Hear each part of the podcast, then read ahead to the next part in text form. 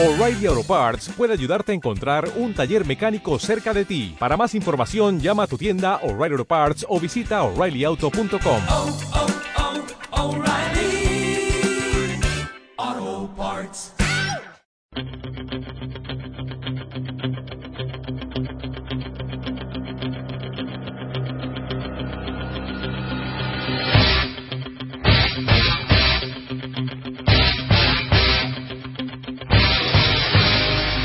Aquí comienza segundo asalto. El tiempo del boxeo en Pasión Deportiva Radio.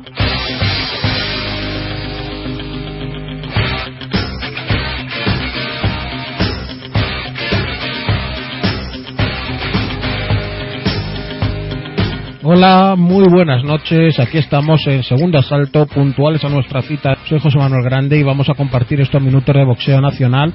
Como siempre, vamos a intentar diseccionar todo lo que ocurrió la, la semana pasada y todo lo que nos espera este próximo fin de semana, muy interesante, con muchos campeonatos de España. La verdad es que en eso no nos podemos quejar. Hacía años que, que no se hacían tantísimos campeonatos de España y bueno, eso es bueno para nuestro deporte. Esperemos que todo siga así, que poco a poco haya una televisión también que, que pueda darlo y estaremos muchísimo mejor e iremos creciendo poco a poco. Bueno, como siempre os recuerdo, podéis poneros en contacto con nosotros a través de nuestro correo electrónico segundo asalto arroba pasiondeportivaradio.com o info arroba boxeogrande.es a través de Twitter en segundo asalto ES o a través de Facebook en segundo asalto. Yo creo que va siendo el momento de que vayamos recibiendo a nuestros invitados. La verdad que hoy nos espera mucho, muy bueno y esperemos que sea de vuestro total agrado.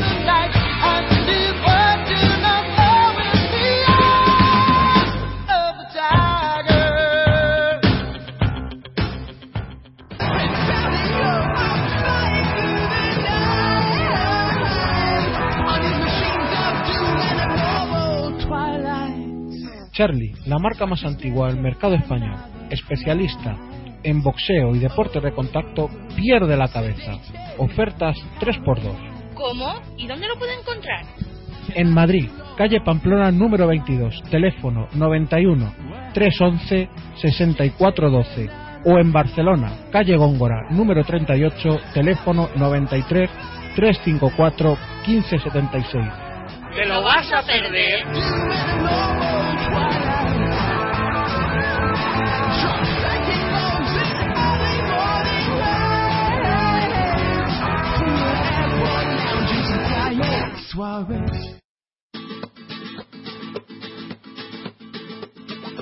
Somos gente libre, libre como el viento, como las estrellas en el firmamento. Exprimo jugo de la vida en cada momento. Somos gente libre, libre como el viento, como las hazañas de mis pensamientos. Me sobran las palabras para decir lo que siento. Eh, Chucho chungo que a mí me ladre y protocolos que no me cuadren ni altos mandos que a mí.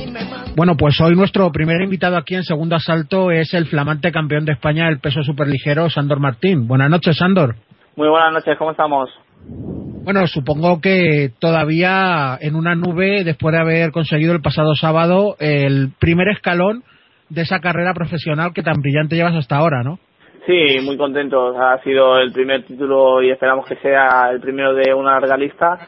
Y muy contentos, pues bueno, porque fue una noche muy bonita, salió todo como nosotros queríamos, ganamos el título, una victoria más y bueno, pues aún tenemos ese récord inmaculado y bueno, pues ahí vamos a ir aguantándolo hasta que se pueda. Y sobre todo lo que te coge este título de España ya muy mayor, ¿no? Ya con esos 19 años a punto de la Sí, ya me jubilación. pilla casi a punto de retirarme, pero bueno, que la jubilación está aquí cerquita, así que ya, ya veremos qué hacemos. No, la verdad que, bueno, el, hecho de, de haber sido el más joven, pues a lo mejor no, no soy todavía consciente de, de lo que he conseguido. Tal vez el día que, que lo deje, pues ya me daré cuenta a lo mejor de lo, de lo que acabo de hacer o de aquí unos años. Y nada, para mí ha sido una pelea más con el valor añadido de que era un título importante y lo que podía conseguir y ya hasta ahora toca seguir trabajando y ya está, no hemos hecho nada que no haya hecho nadie antes. Hemos ganado un título igual que lo han ganado muchísimos otros y lo ganarán. Y ahora toca, pues bueno, ya que hemos llegado hasta donde muchos han llegado, llegar a donde otros no lo han hecho. Carlos, eh, algo- para Sandor, por este combate, la verdad es que se abre una puerta inmensa de posibilidades, ¿no? Eh, bueno, sí, él, nos lo podrás comentar algunas. Se está hablando mucho de esa posibilidad de que disputase el título de la Unión Europea contra Rubén Nieto. Yo le quería preguntar si se está se ha ofrecido de verdad, que lo que se comenta, o cómo están las cosas.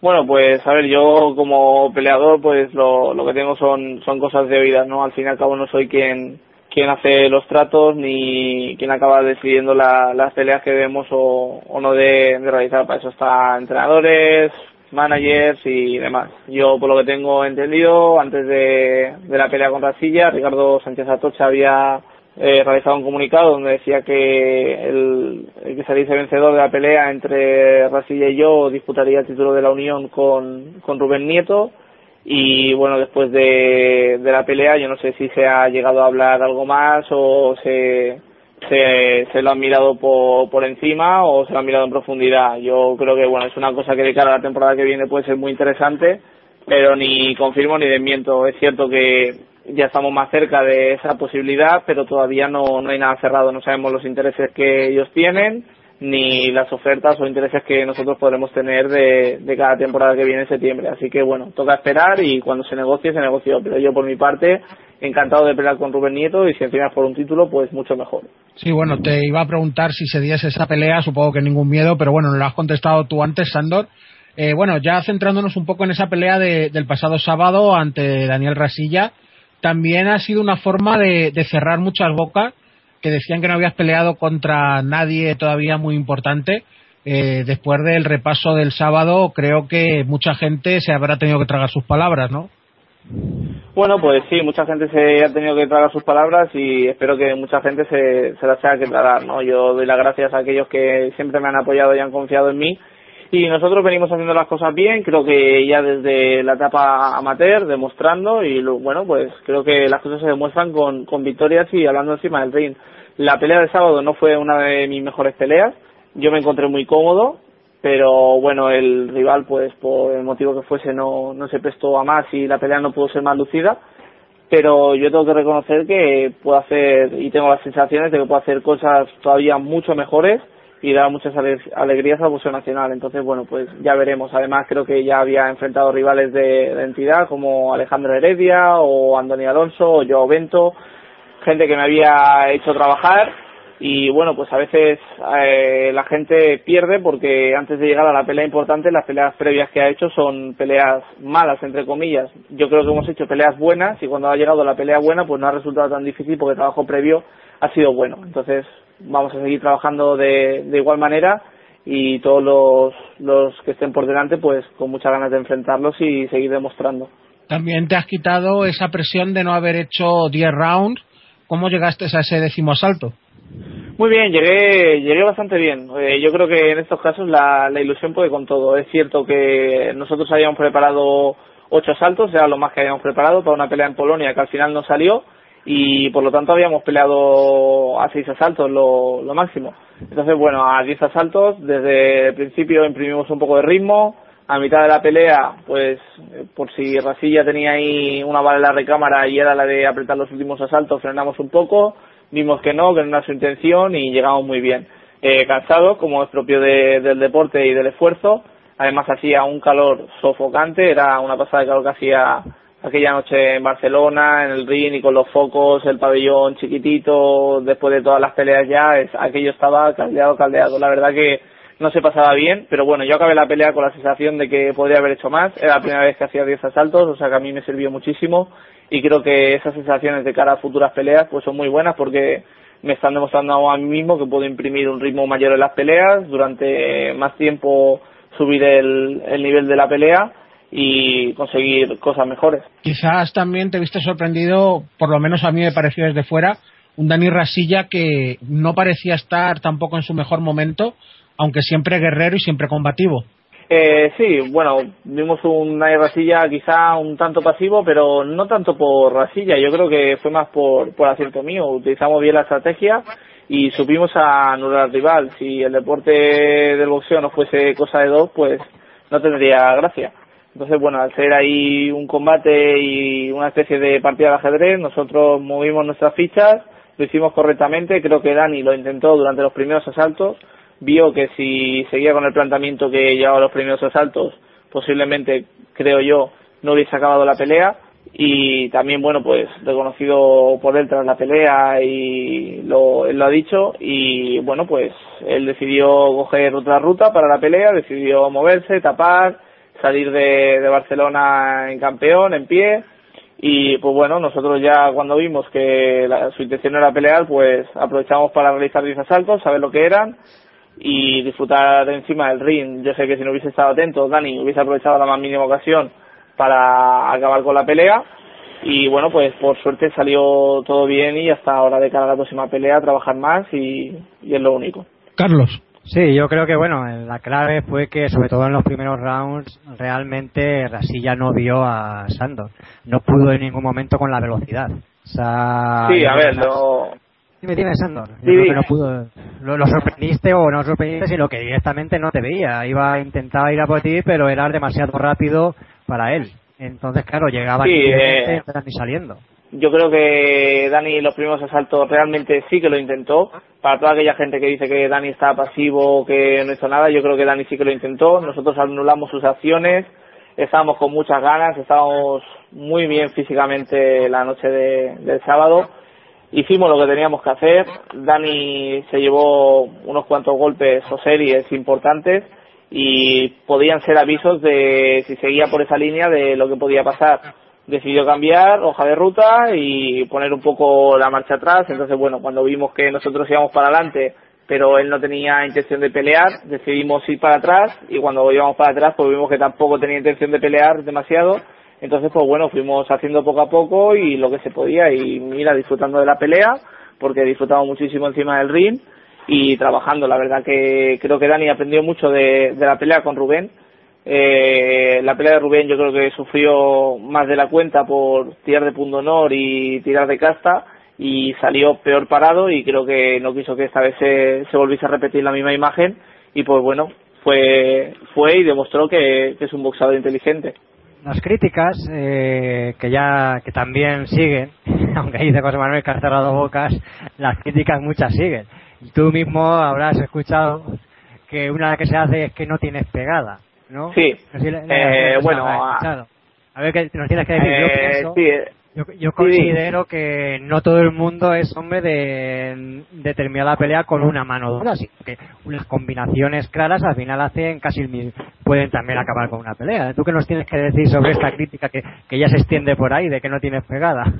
Sí, pues mira, a ver, yo es, es un, un comentario que puse en, en una página de, de Facebook conocida de que pues el, porcentaje de caos de los boxeadores españoles había disminuido notablemente y creo que en el boxeo español nunca hemos tenido, eh, bueno, actualmente en la actualidad no hay grandes pegadores que puedan terminar la, la pelea con un solo golpe, sino que es un poco por acumulación. Eh, creo que tiene 13 peleas y solo tiene 6 caos. O yo, por ejemplo, tengo que 14 peleas y tengo 5 caos. Y son de por series de golpeo o por desgaste o al igual que muchos boxeadores, pues un poco por por cansancio, ¿no? Por, por insistencia. Entonces, bueno, para toda esa gente que dice que no tengo pegada, pues bueno, ellos que digan lo que quieran, yo estoy muy tranquilo. Yo lo único que sé es que cada vez los rivales a los que enfrento suben con más cuidado porque saben el peligro que tengo y ya está. Entonces, que si los rivales suben a sobrevivir conmigo, por algo será. Si no tengo pegada, pues bueno, ellos lo determinarán así, pero yo no, no lo creo. Claro, lo decimos también o lo dice gente que no suba al ring contigo. Los que suben al ring cuando notan, cuando notan tus manos, yo creo que podrían ser ellos los que dijeran lo contrario, ¿eh? Claro, eso es. eh, creo que a- creo que habría que preguntarle a los rivales con los que he peleado si tengo o no tengo pegada. Supongo que tendré más que algunos y supongo que tendré menos que otros. No me considero un pegador ni mucho menos ni un duro fajador, pero si lo tengo que hacer sé que lo voy a hacer. Tengo un boxeo un poco pues bueno más más definido, más más vistoso, más estilista y bueno pues lo único que hacemos es trabajar. Ya el KO tampoco es una cosa que se busca, es una cosa que llega y nosotros fuimos al ring a trabajar. Entonces, bueno, la gente que nos ha subido con nosotros o no, no ha peleado contra mí tampoco puede acabar de determinar el, el que tengo pegado o no. Si jugamos porcentajes comparado con boxeadores españoles de otras épocas y comparamos rivales y todo, pues bueno, tenemos ahí, creo yo, mil historias para hablar. Pero cuando tú peleas y sales de pelear y los rivales te dicen que te pesa la mano y cuando tú peleas y sales de pelear y ves al público que te dice que tus golpes suenan diferentes al resto de boxeadores, pues a lo mejor tendrías que tenerlo en cuenta en vez de toda esa gente que intenta desprestigiar el, trabajo que, que haces o de dar su opinión, no desprestigiar, sino que todo el mundo es libre de opinar, pero bueno, hay opiniones que a veces no, no se comparten. Sí, la verdad que como bien dices, Andor, eh, tienes otras muchas virtudes, pero bueno, lo de las críticas van a ser inevitables. Seguro que si los hubieses puesto todos a dormir, te dirían que no tienes boxeo para, para aguantar. Pero bueno, lo importante es que tú te sientas cómodo con ese boxeo, sobre todo que sigas con los pies muy en el suelo como hasta ahora, aunque no creo que, que Rafa te vaya a dejar que los vayas a levantar y sigas trabajando como hasta ahora. Sí, es lo que decíamos, ¿no? Que críticas van a haber siempre y bienvenidas sea. Si no te tuviésemos críticas y solo tuviésemos alabanzas, pues aquí esto no tendría morbo, ¿no? Por así decirlo. Tiene que haber constructores y destructores. Y bueno, pues nosotros estamos abiertos a las críticas siempre que sean desde el respeto y con un fundamento un poco lógico, ¿no? Entonces, bueno, nosotros vamos a seguir haciendo nuestro trabajo, vamos a seguir aguantando el tirón y vamos a intentar explotar a Sandro Martín el máximo posible. Sí, yo José Manuel quería quería decir también un poco así hablando de antes hemos hablado de esas posibilidades del futuro, esa era esa era una, otra también me imagino que sea la posibilidad de defender el, el título recién ganado. Yo he estado mirando un poco y yo yo creo que vosotros también ya lo sabréis a estas alturas, si se diera esa posibilidad de pelear por el título de la Unión Europea, ese combate es más, eh, hay que ser consciente de que más o menos sería casi una eliminatoria por el título EBU, tal y como está hoy en Europa la categoría. No sé si lo, sabréis. Sí, tal, tal y como está la cosa y habiendo ganado Rubén ya una vez de la Unión Europea, por, por eso decimos que eh, no somos seguramente la primera acción que tenga en mente Rubén, por mucho que haya dicho Ricardo, porque creo que Rubén, haciendo una defensa y, revalidando el título de la Unión Europea, ya queda casi como aspirante oficial al, al título gordo que sería el de la EBU. Entonces, pues bueno, eh, si nos enfrentásemos y por cualquier motivo tuviese una derrota contra mí o contra otro rival, pues ese título gordo a lo mejor se fumaría un poco. Entonces supongo que querrán hacer las cosas bien, las querrán hacer con cabeza, que es lo más lógico en su situación. Y nosotros, pues lo único que tenemos que hacer es esperar nuestra oportunidad y ya está. Si nos dan a nosotros la oportunidad, yo tengo clarísimo que la voy a aprovechar, no, no la voy a dejar pasar. Eh, sé que somos jóvenes, pero si podemos aprovechar las cosas ahora mismo, ¿por qué esperar a más tarde? Bueno, lo, habéis analizado todo porque yo tenía, yo había pensado que te iba a decir lo mismo, que si yo, por ejemplo, me pongo en la piel de Atocha y demás y de Nieto, no es el combate que buscaría ahora. Yo creo que buscaría un, rival, rival, más cómodo. Después, si me obligan con el finlandés Spanen, que es el aspirante eh, oficial, y con esos dos combates el cómodo, digamos, o el más asumible, y este de Pispanen, que también es asumible, con eso prácticamente se garantiza disputar el, el, de la, el europeo que ahora mismo está en posesión del italiano Micheliti Rocco. Mm, pero bueno, eso ya. por eso mismo, que hay ahí cuatro o cinco peleadores que yo creo que a Rubén le pueden resultar peligrosos no quiero decir con ello que le vayan a ganar ni mucho menos, pero sí que le pueden dar complicaciones. Entonces, bueno, cuando las cosas no están seguras al 100% y se quiere optar a algo, hay que hacer las cosas muy milimetradas, con cabeza y supongo, pues, lo que yo decía, que Rubén, tanto sus, sus manejadores como sus entrenadores, preparadores y todo, lo querrán hacer todo lo, lo mejor posible para el bien del boxeador y como es lógico, pues si fuésemos nosotros los que estuviésemos en esa situación, haríamos lo mejor para nuestros intereses. Así que nada, haga lo que haga, yo le deseo lo mejor. Lo único que pido que llegue algún día esa pelea porque el aficionado español la quiere ver. Ahora mismo él es el número uno nacional, aunque yo sea campeón, él está considerado el mejor. Creo que ha hecho méritos para así serlo.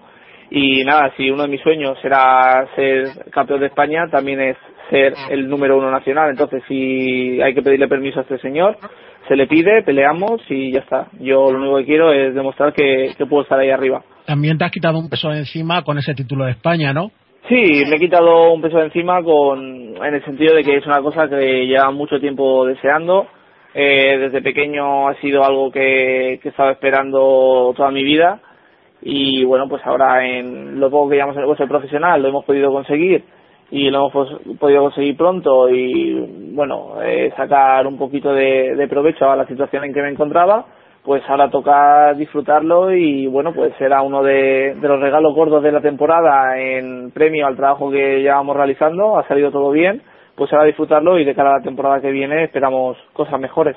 sobre todo seguir trabajando. Bueno, ya un poco más en el tema personal, Sandor, un chico tan joven como tú, eh, 19 años, a punto de cumplir los 20, eh, ¿qué le dirías tú a los chicos jóvenes para que se enganchasen al boxeo, empezaran a ir al gimnasio a hacer boxeo?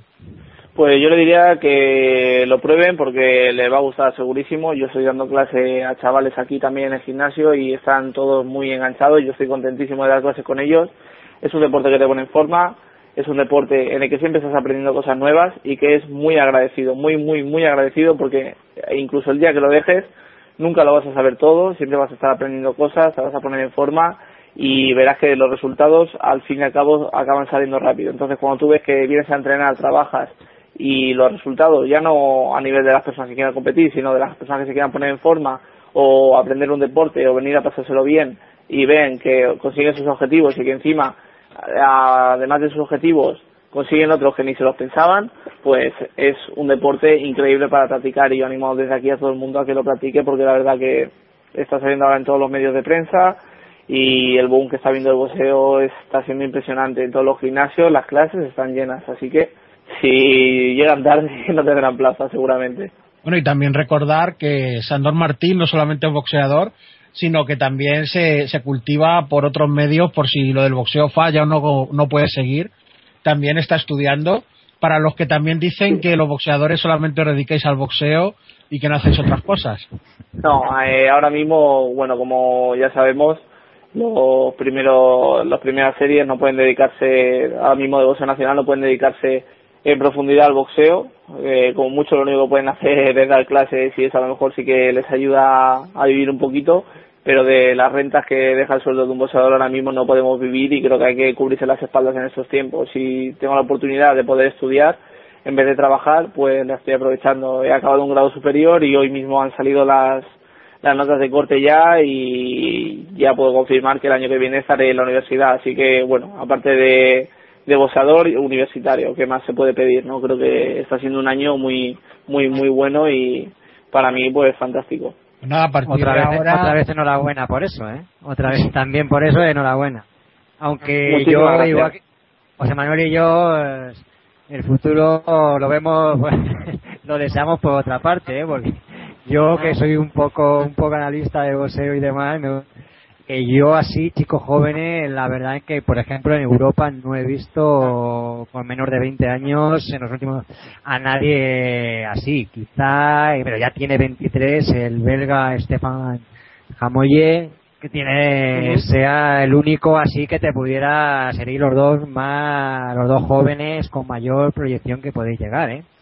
Luego sí, luego Sí, ya bueno. Vendrán los vendrán alemanes de estos que les hagan la carrera, les compren por así decirlo un título y demás, pero en un principio yo creo que es que los dos sois sois la- las mayores esperanzas europeas.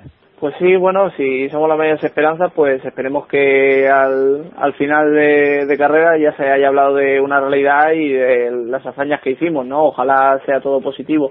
Creo que tampoco había ningún joven en España y nosotros lo, lo hemos conseguido. Sé que ahora, por ejemplo, está Sergio García, que también es, es muy joven y está llamando fuerte a, a las puertas del título nacional, que está Germán Lejarraga. Creo que hay una buena cantera de boxeadores jóvenes yo ahora mismo soy un poquito el primero, estoy encantado y si por Europa tampoco había nadie joven, pues oye, ahí voy yo, igual que he ido al Nacional, pues puedo ir a los demás, por intentarlo que no quede. Pues muchas gracias, Sandor, por estar con nosotros aquí en Segundo Asalto. Y nada, te, esperamos más veces contándonos nuevas victorias y hablando contigo de, de todo el boxeo en general, porque la verdad es que es un verdadero placer estar contigo. Pues muchísimas gracias a vosotros por concederme esta entrevista, espero que la hayáis disfrutado y que podamos hablar muchas más veces y de cosas mayores y más importantes cada vez, que el trabajo está saliendo y eh, creo que estamos disfrutando todos, no solo nosotros, sino todos los aficionados, creo que estamos todos a una y eso es lo importante. Recuerda que puedes escuchar Pasión Deportiva Radio en la aplicación para móviles TuneIn Radio. Ya no tienes excusas para no escucharnos desde donde quieras.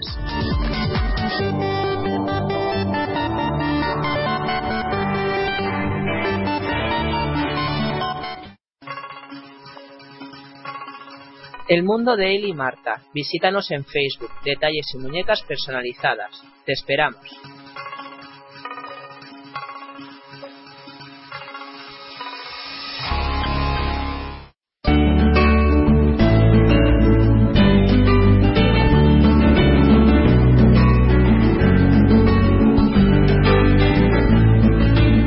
Papá, cuéntame otra vez ese cuento tan bonito de gendarmes y fascistas y estudiantes con flequillo y dulce guerrilla urbana en pantalones de campana y canciones de los Rolling y niñas en minifalda.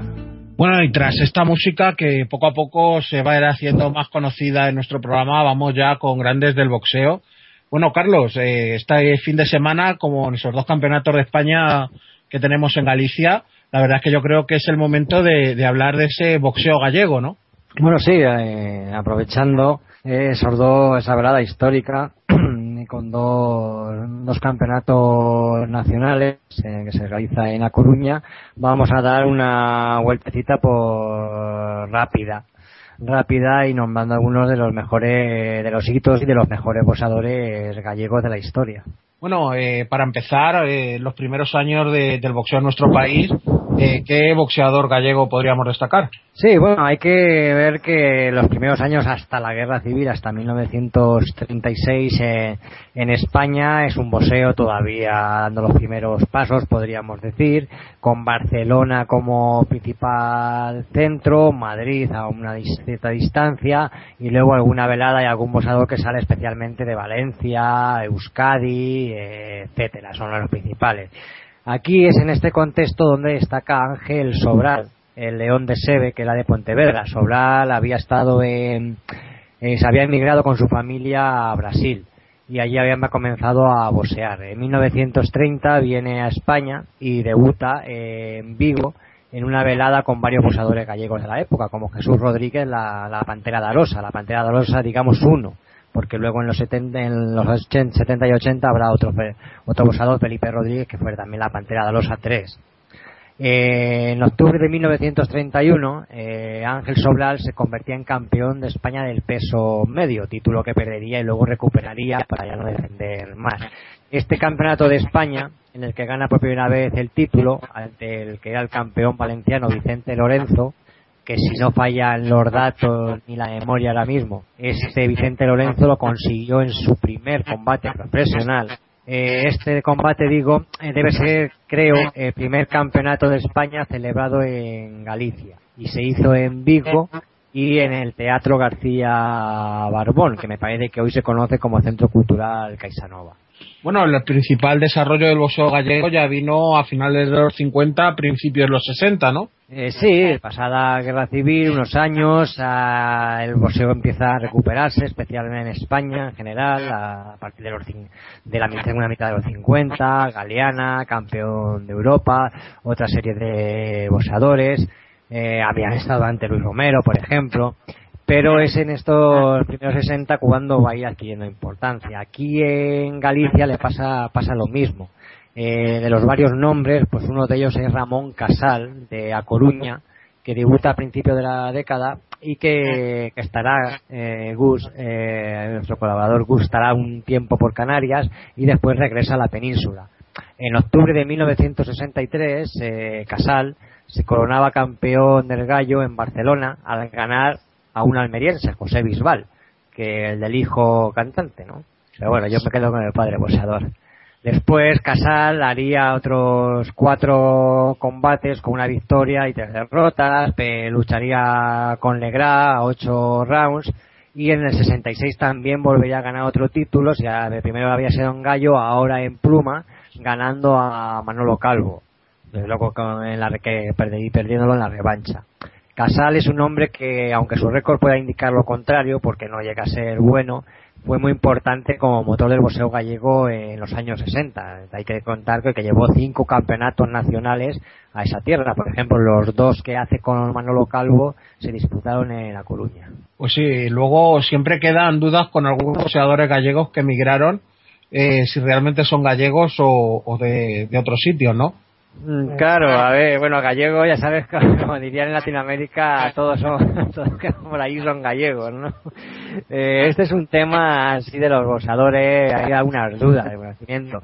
Por ejemplo, estamos, estamos en los 60 y uno de los principales nombres es Benito Canal, que había marchado con su familia a Euskadi y aunque había nacido en Fontao, una pequeña aldea. Mm, Benito Canal fue campeón del peso pesado español y sacaron duelos con Francisco San José, con quien tuvo cinco, o con Mariano Echevarría, otro pues, boxeador vasco con el que peleó ocho veces, de las cuales ganó cinco, Riel de Paquiao y Márquez. Eh, por ejemplo, el último combate de Canal fue con Urtain de derrota y se retiró pronto a los 31 años, hizo su dinerito, luego lo, yo lo- se lo leí a él en una entrevista de, de hace tres años. Curiosamente, en Voz Red dicen que murió en el 92, pero bueno, ahí los eh, los que se dediquen al Voz Red español a ver si pueden hacer algo y desenterrar al bueno de al bueno de Benito Canal por lo menos. No sé si creo que siga vivo aunque yo esta entrevista que yo vi con él fue hace tres años. Luego hay otros casos como por ejemplo con José González Ribeiro o uno famosísimo que es Enrique Rodríguez Cal que fue medalla en Múnich y abanderado español en Montreal pero este estos dos desarrollaron toda la carrera profesional en en Avilés. Luego ya a finales del siglo pasado, eh, canadí- había un, un posador que se nacionalizó canadiense, Manny Sobral, tuvo ahí unas peleas importantes y había nacido en Galicia también. Curioso. Bueno, del que te quedan pocas dudas es de José González Dopico, de que era gallego, ¿no? Eh, Este, digamos que ninguna, ninguna duda, además uno de los grandes nombres del boxeo gallego, José González eh, Dopico, desarrolló su carrera entre esos 60 que hemos dejado y los 70. Era nacido en Ferrol, pero al parecer residía en La Coruña. Pues mira, hizo por ejemplo nueve campeonatos welter, ganando seis, y dos superligeros. Y hasta hizo, eh, bueno de González Dopico, hizo un europeo frente al francés Roger Menetré en Francia y perdió los puntos. Eh, creo que es el primer europeo de un pugil gallego. Estamos hablando de noviembre de 1973. Bueno, y también ya si estamos en los 70, Fernando Bernabé eh, es una de las figuras más destacadas, ¿no? Exactamente. Este otro, este otro pugil, un pugil vigués, Fernando Bernárdez, que tuvo sus mejores momentos, pues en esto, a mediados de la década de los 70. Fue campeón de España gallo y además también tuvo la oportunidad de disputar un europeo. Eh, ese europeo además famoso o importante para nosotros porque se realiza en Vigo y yo creo que es el primer europeo celebrado en Galicia. El francés era, el rival era el francés campeón, eh, Daniel Thiuler, que le había rebotado además el cinturón a Gonzalo Tey, que era el ganés que estaba afincado en España. Sin embargo, el resultado fue un empate a 15 rounds y con ello el francés retuvo el cinturón. Y aquí la verdad es que poco después comentaba el declive de Fernando Bernárdez que no tuvo luego ninguna, ninguna gran oportunidad más al título europeo. Bueno, pues seguimos avanzando en el tiempo, ya estamos en la década de los 80. Eh, lo- una de las primeras figuras en aparecer en esa década fue Felipe Rodríguez. Eh, sí, a este lo conoceréis, eh, es un gran pesado que había comenzado, había estado con la selección amateur española, por ejemplo, después había pasado a profesionales y en el 78 ya consigue el título español de los pesados.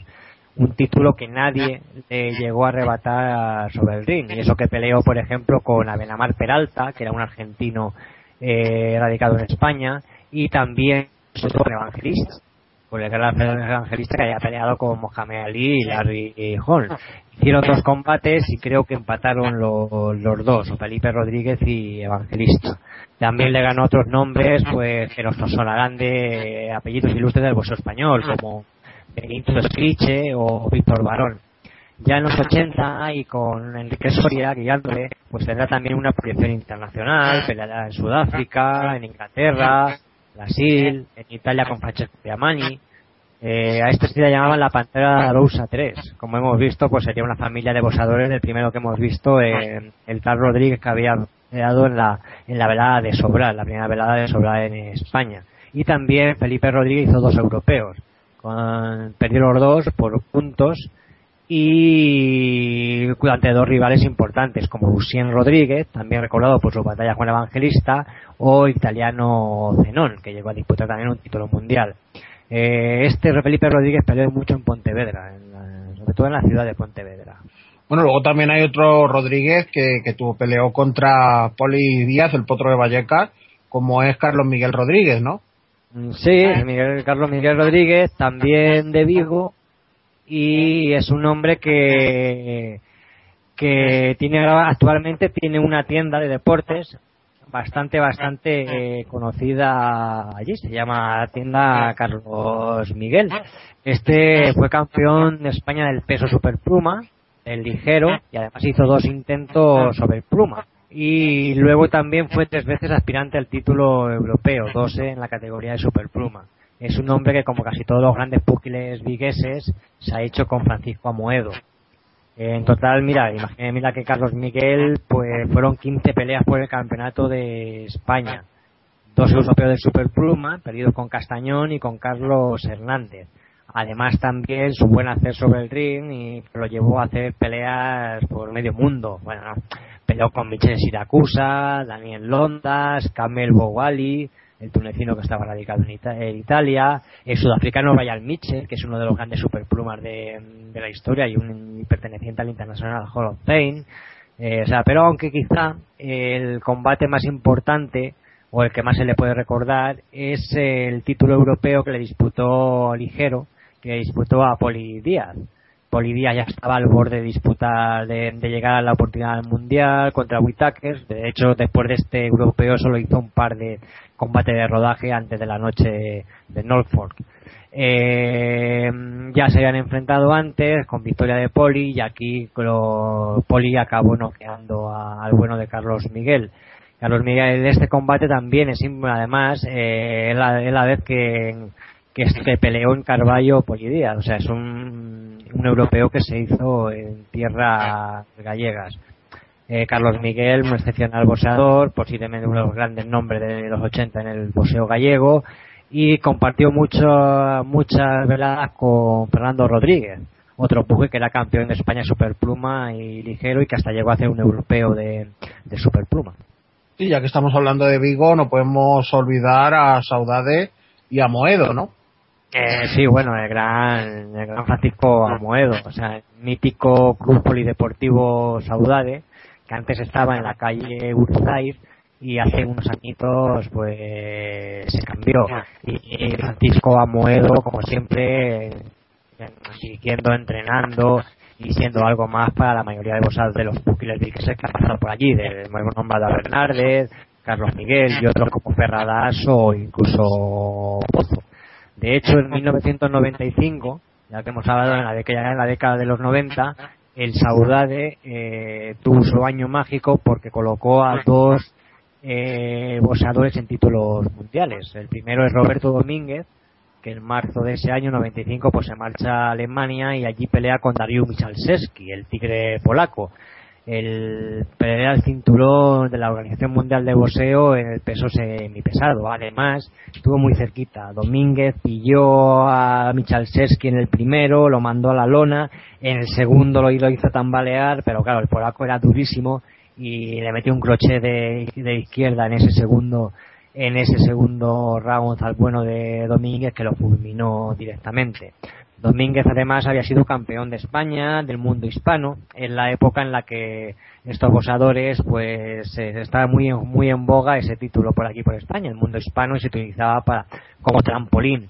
Eh, también llegó a disputar un europeo el bueno de del bueno de, de Domínguez y cuatro meses más tarde de eso, o sea en julio, pues era Pedro Ferradas el que se iba a Gales para pelear con Steve Robinson, también por el título de la Organización Mundial de Boxeo, aunque en este caso del, del peso pluma.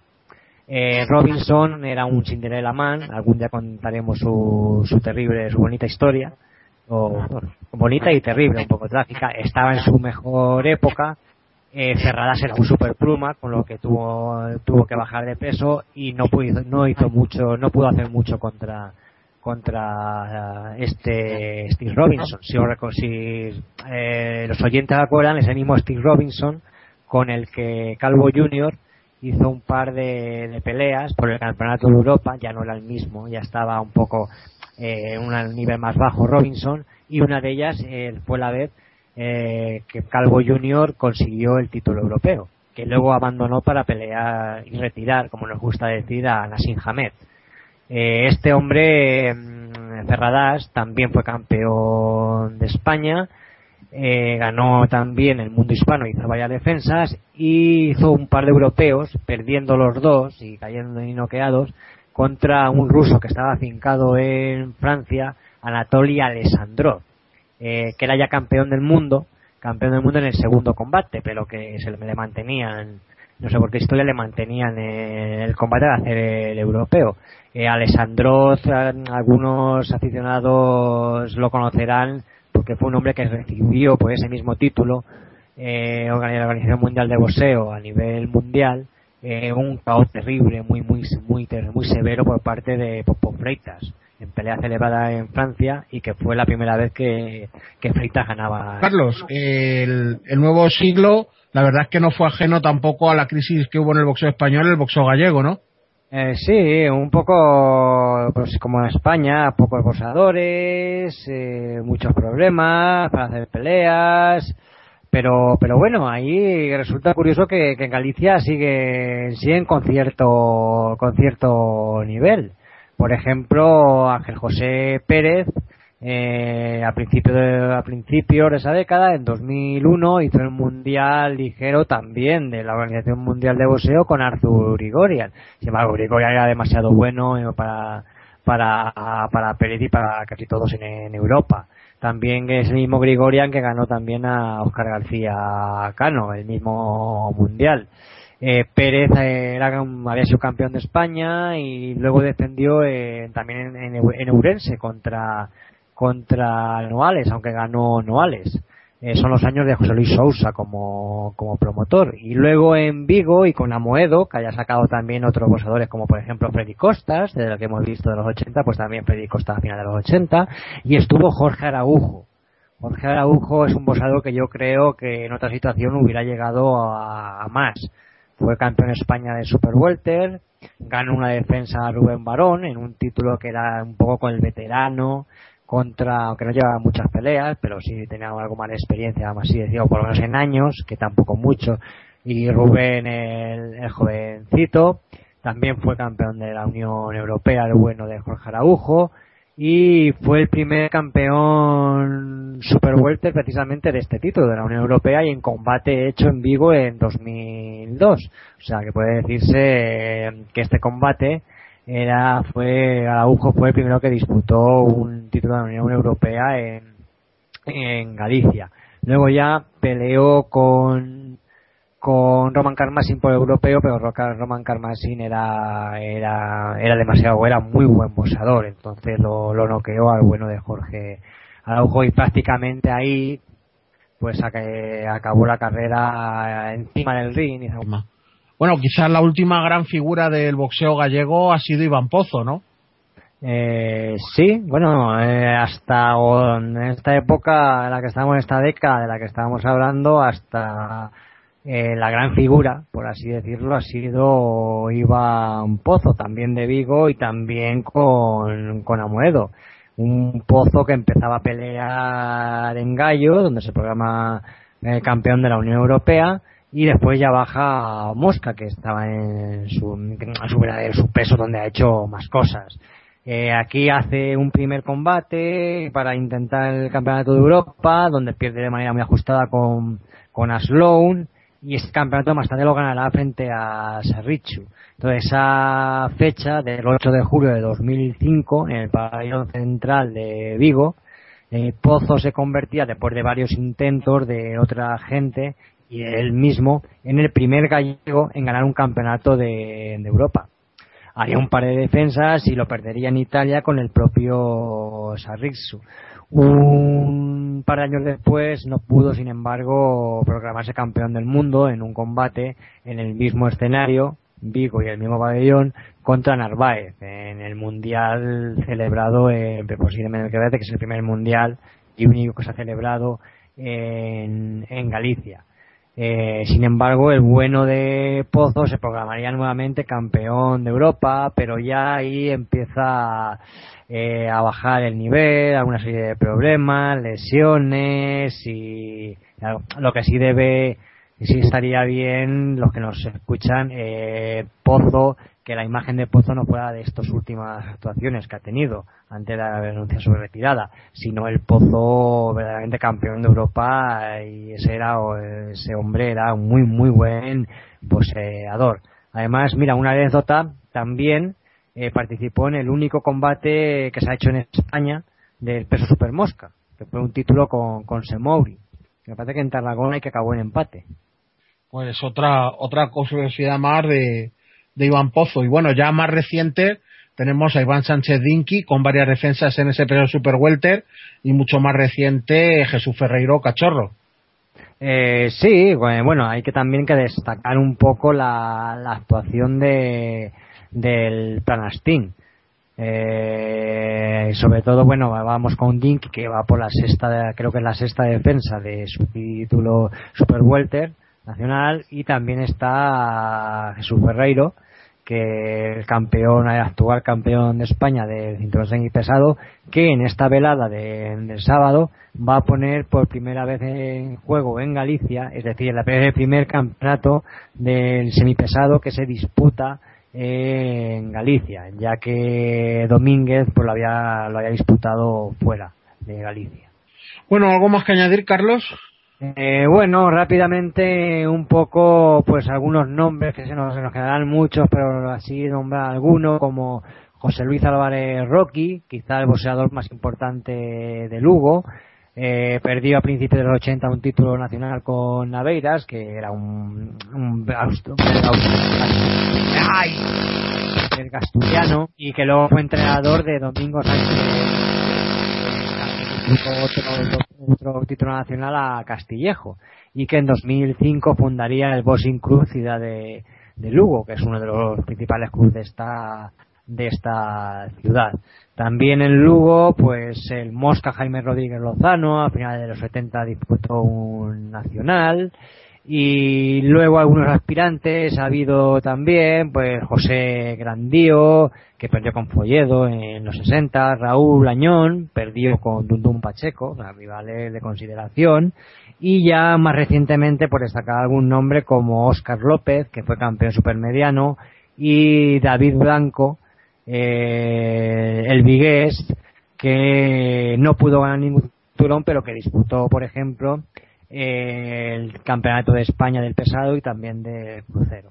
Un poco con esto damos un repaso a lo más a lo principal del boxeo gallego a lo largo de su historia, que esperemos que, que vaya siga haciendo grandes, siga teniendo grandes logros.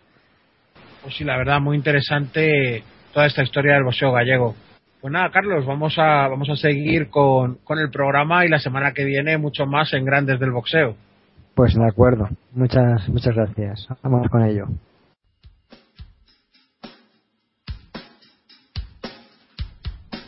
Si crees que tu equipo no tiene cabida en otros medios.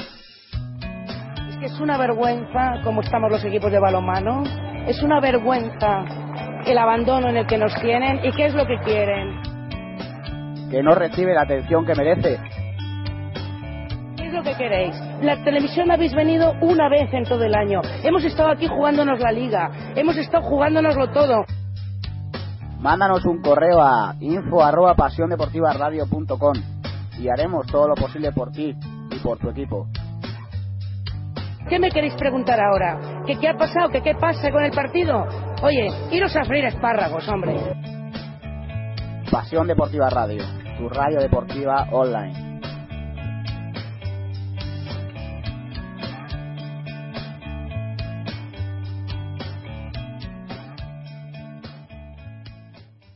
Bueno, después de haber hablado del boxeo gallego en grandes del boxeo, eh, Carlos, qué mejor que tener a un campeón de España de, del peso semipesado como es Jesús Cachorro Ferreiro. Buenas noches, Jesús. Hola, buenas noches. Bueno, Carlos, eh, después, como decía, después de haber hablado del boxeo gallego, tenemos a un campeón de España y gallego además. Sí, además yo creo que si no me fallan los datos, es la primera vez que el título semipesado de España se va a poner en juego en Galicia. Ha habido un campeón, eh, estuvo Ricardo Domínguez, pero eh, peleó fuera siempre de, de, Galicia. Entonces yo creo que es la primera vez que el título semipesado se va a poner en juego en esta comunidad. Y tiene el honor de hacerlo Jesús, nuestro invitado de hoy. Sí. La verdad que, que supongo que todo un honor poderlo hacer en casa, ¿no, Jesús? Sí, la verdad que es, un, es una gran suerte poder disputar aquí el título y brindárselo a toda la afición. Están muy contentos. Después de unos meses sin, sin pelear, supongo que con muchísimas ganas de volverte a subir al ring, ¿no? Pues sí, ahora más, o sea, más que nunca, porque la verdad que la pelea sea, sea en casa, con el título en juego, pues es una, motiva una motivación extra. Están muy motivados, con muchísimas ganas y esperando que llegue el día ya impacientes. Supongo que, que ahora mucho más contento y convencido, sobre como mucha de la afición, porque cuando ganaste ese título en el mes de febrero, prácticamente nadie te daba como favorito contra Dasado Rodríguez. Eh, sí, se puede decir que sí, porque Al-Assad venía con un gran récord, venía fichando por, por Atocha, por, por Rimmer Box, ¿no? Y venía como un niño bonito para, desde mi punto de vista, vamos, ¿eh? No sé. Pero, y, pero bueno, se sorprendió bastante y creo que la victoria fue merecida. Entonces ahora estamos muy motivados, como he dicho antes, con muchas ganas y a esperar a eso, a que llegue el día.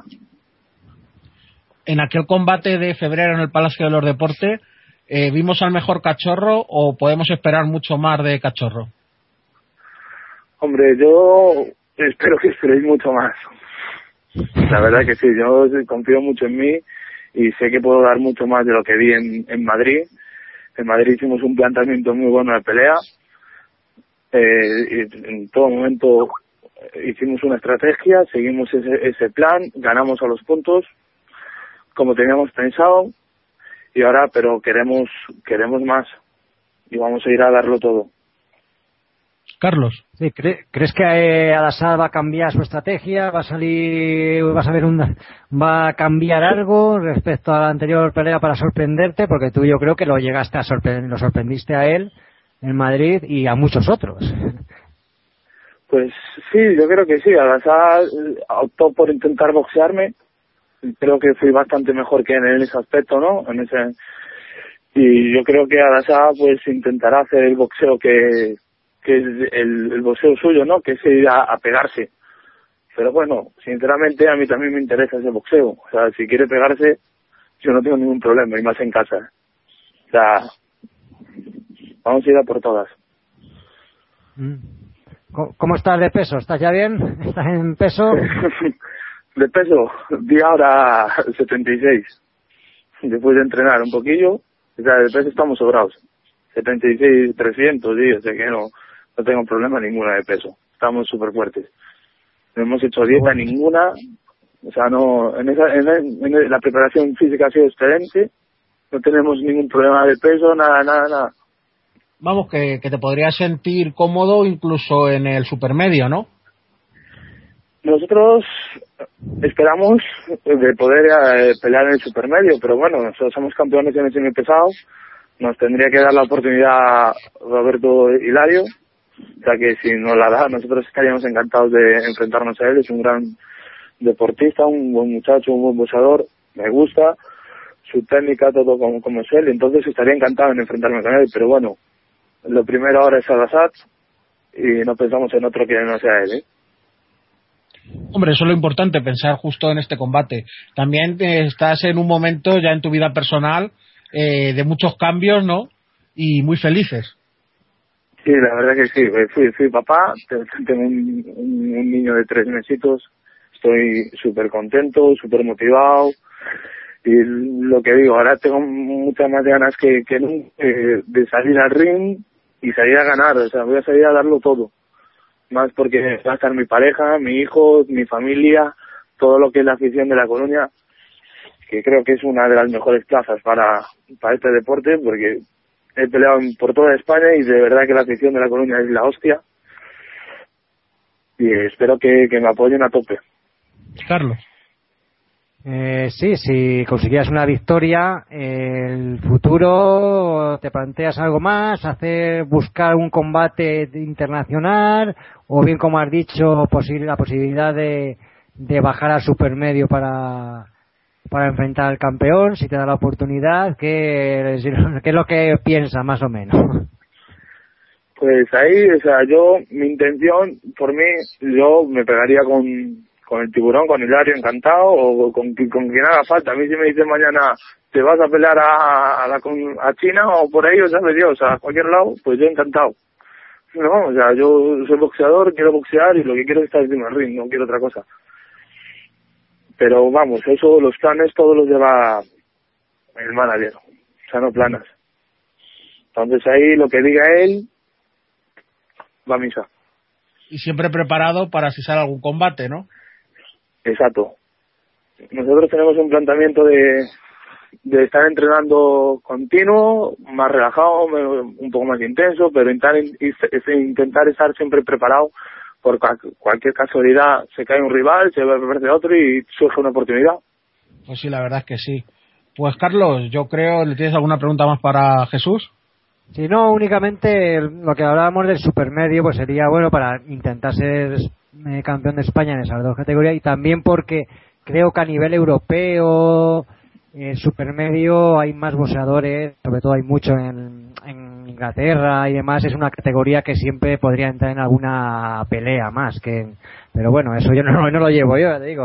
yo es simplemente información y toda la suerte este, este sábado para Jesús. muchas pues, gracias. Pues muchas gracias Jesús por estar con nosotros aquí en Segundo Asalto, que ya sabes que es tu casa. Y nada, esperamos un grandísimo combate el sábado y, y que revalides ese título de campeón de España. Pues muchas gracias a vosotros dos y a todos en general por, por el apoyo, por, por todo y, felicitaciones por el programa.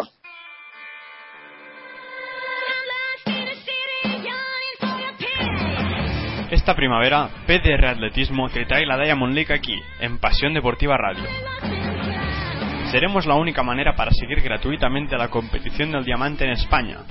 Doha, Shanghái, Nueva York, Eugene, Roma, Lausanne, París, Mónaco, Londres, Bruselas, las más grandes competiciones con los mejores atletas. Bolt, Blake, Gatlin, Rudisha y Simbayeva, Fraser Price, Blasic, Santos, Merritt. Y todo esto aquí, en Pasión Deportiva Radio.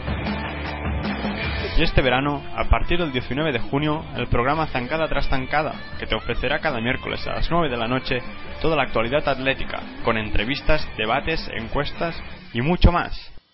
Síguenos en Twitter con arroba pdratletismo.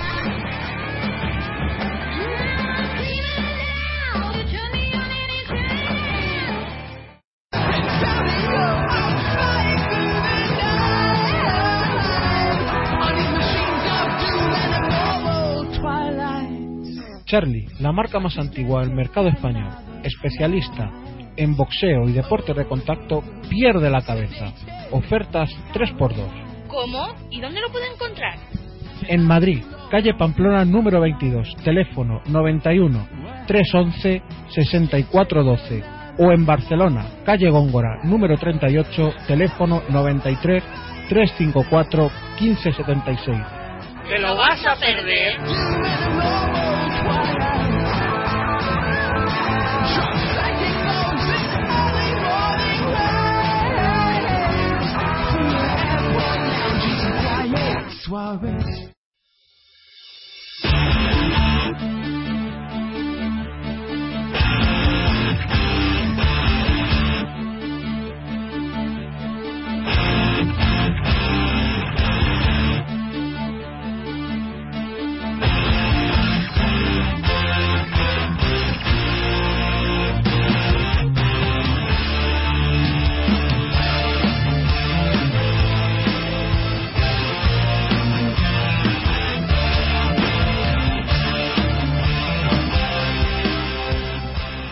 Bueno, y ya en este tiempo del debate nos acompañan, como siempre, Jero García. Buenas noches, Jero.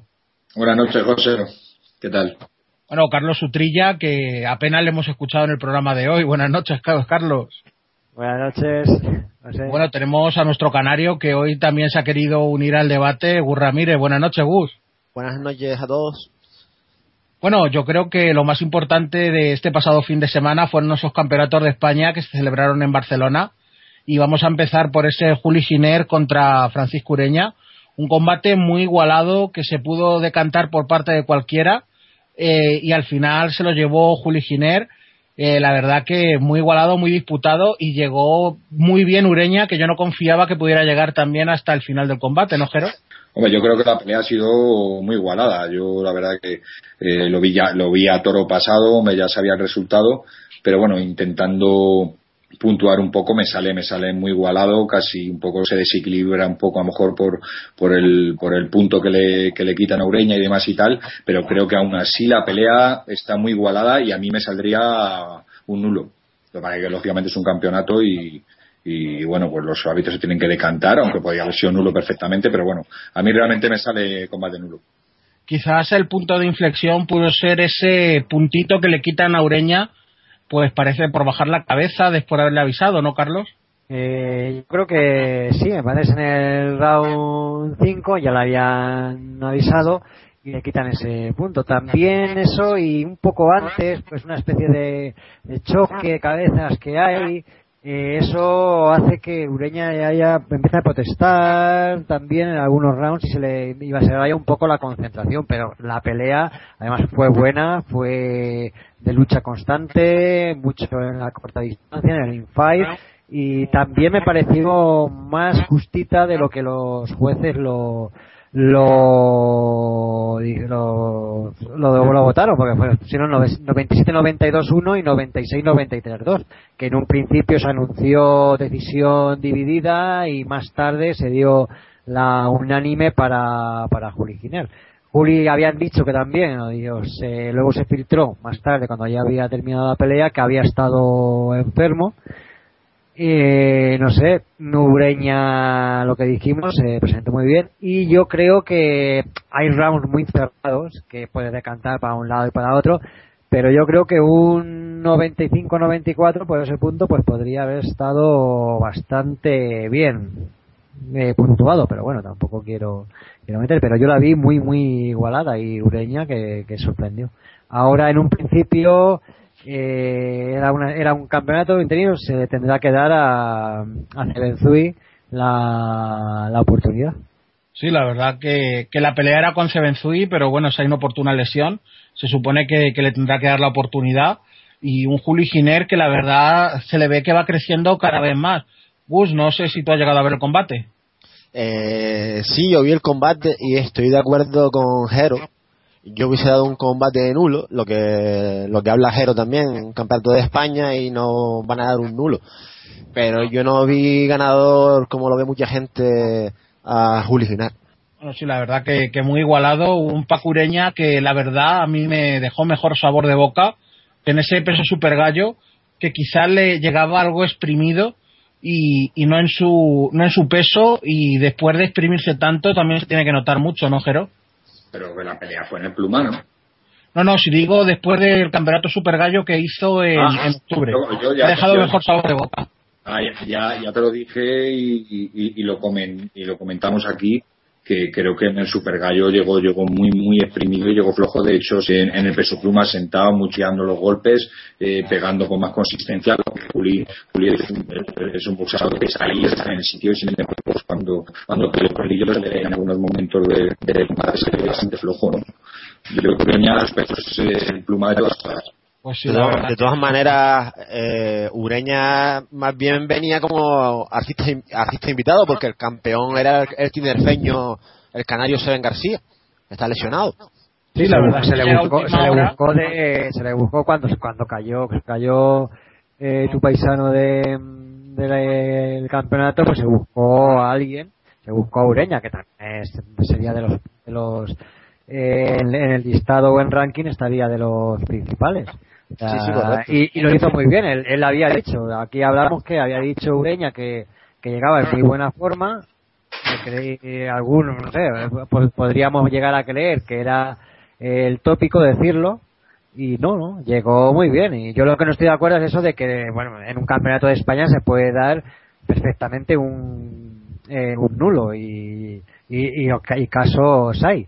Y posiblemente esté cerca de, o lo veáis, cerca de, del empate, pero ese punto, ese punto ya haría que, que yo creo que se podría decantar por ahí, pero bueno, hay muchos casos de, o campeonatos de estos que lleguen dos, dos bujes que queda vacante, llegan y, empatan. O sea, se podría haber dado. No tienes que, tú lo que tienes que hacer es puntuar round por round. Si, luego al final, cuando coge las tarjetas el referee, eh, la verdad el supervisor, si luego este ve, suma y son empate, pues, pues, pues, empate que ha salido. No hay título. Sí, bueno, pero yo creo que en un título eso es complicado que se dé, eh, sobre todo por, por el hecho de no dejarlo vacante. Eh, y como bien comentabas, Carlos, yo poquitos días antes eh, pude hablar con el equipo de, Ureña, eh, más concreto con un amigo del programa como Manolo Sierra. Él me decía que estaba muy bien y, la verdad es que se demostró que realmente era así y que, no se guardó nada y dejó muy, muy buen sabor de boca. Bueno, en el otro título de, ese mismo día y también en Barcelona, yo creo que es una de las peleas que, que también esperábamos hace tiempo entre Daniel Rasilla y Sandor Martín un Sandor Martín que se convierte en el campeón más joven de España del superligero, ¿no, Carlos? Eh, sí, exactamente. Además con, con bastante diferencia. Entonces, eh, bueno, Sandor era, la, era su día, por así decirlo, era la hora de demostrar, de, de pelear por un por el campeonato nacional, que ya le tenían bastante ganas, y una silla que representaba la experiencia, la experiencia contra la juventud. Y yo creo que la silla poco pudo poner a un Sando con limitaciones todavía, propia de la edad, pero muy, muy rápido y con una estrategia de combate muy, muy inteligente. Entonces, creo para mí creo que le que ganó los 10 rounds más ese round que ese punto, perdón, que le quitaron por ir con la cabeza hacia adelante a Rasilla, pues el 189 que en realidad reflejaron las tarjetas al final.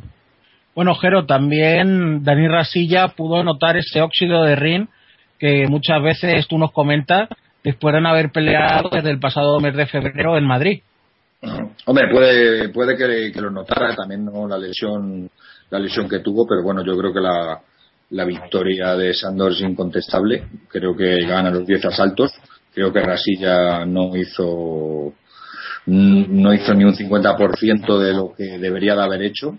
Mm, puede ser por, por el ring o puede ser por porque Sandor se lo complicó. Eh, yo creo que Sandor desde el primer asalto supo sacarle lo que yo pensaba eh, que como fuera Rasilla, Sandor se le iba a liar y desde el primer asalto con, con, esas fintas por la mano derecha le, le, provocó al venir, venía sin pegar, el, Sandor le, recibía. Creo que, Sandor hizo una pelea muy, muy inteligente. Eh, era la primera vez que iba a hacer 10 rounds. fue dosificándose desde un principio. No tiró ninguna mano de más. Hizo su boxeo. Consiguió hacer su boxeo desde el primer asalto. Eh, yo creo que eh, primero provocó que viniera hasta el sexto séptimo, que, Rasilla creo que la esquina pues le mandó un poco más a la guerra porque lo tenían ya perdido y a partir de ahí no tuvo ni que fintar porque venía Rasilla directamente, venía con la derecha.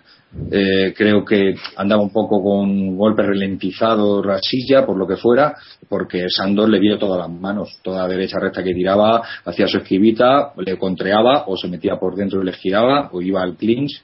Creo que Sandor demostró que con la, con la juventud que tiene eh, parece un boxeador con, con, mayor experiencia, o sea, supo pegar, agarrarse, pegar, trabarse, no quiso pegarse en ningún momento en una distancia que no le correspondía, que era donde podía llevarse golpes de más cuando la pelea está ganada.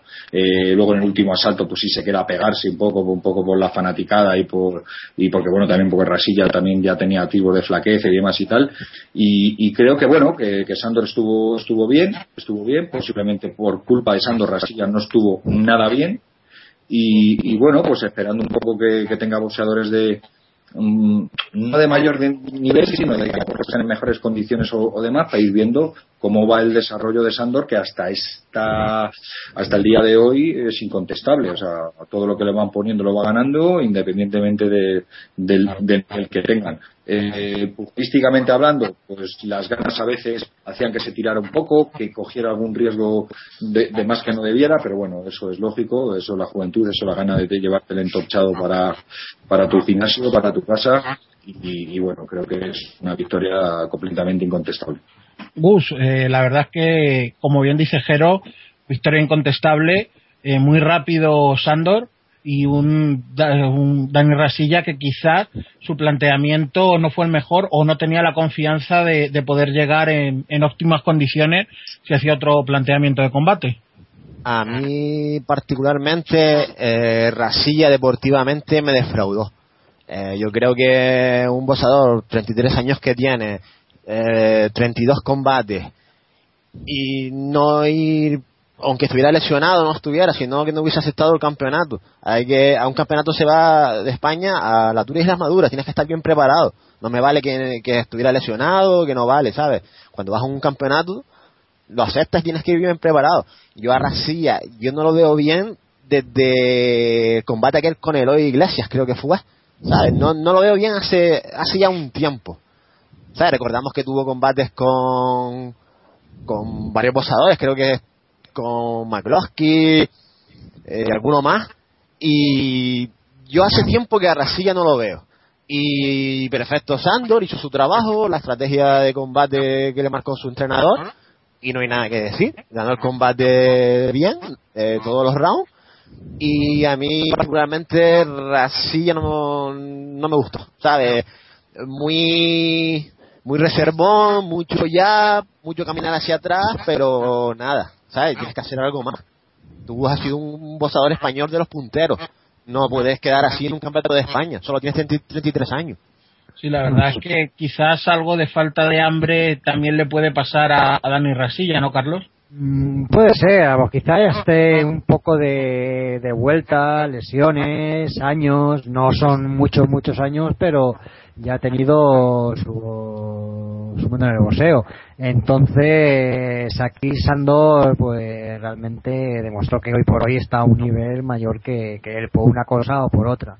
Yo el combate me recordaba esos combates que algunas veces vemos entre el pugil estadounidense de color eh, rapidísimo cuando llega un europeo y que aquí puede ser bueno a nivel europeo eh, pero a nivel continental pero llega allí la diferencia solo de velocidad terrible que te lanza una mano y antes de que la recojas te has metido dos o tres dos o tres manos. Yo creo que eh, eran diferentes velocidades y eso acabó por luego ya también empezó a gustarse y me, me gustó mucho de la esquina de, de Sandor en los momentos que ah, por el round 8 o demás en el que empieza a pelear con las manos bastante bajas la escuela de maravilla que ha hecho mucho. Estos estos últimos los combates de maravilla como contra Fabric y demás eh, todo el mundo o- intenta imitar eso no algunos luego se llevan manos.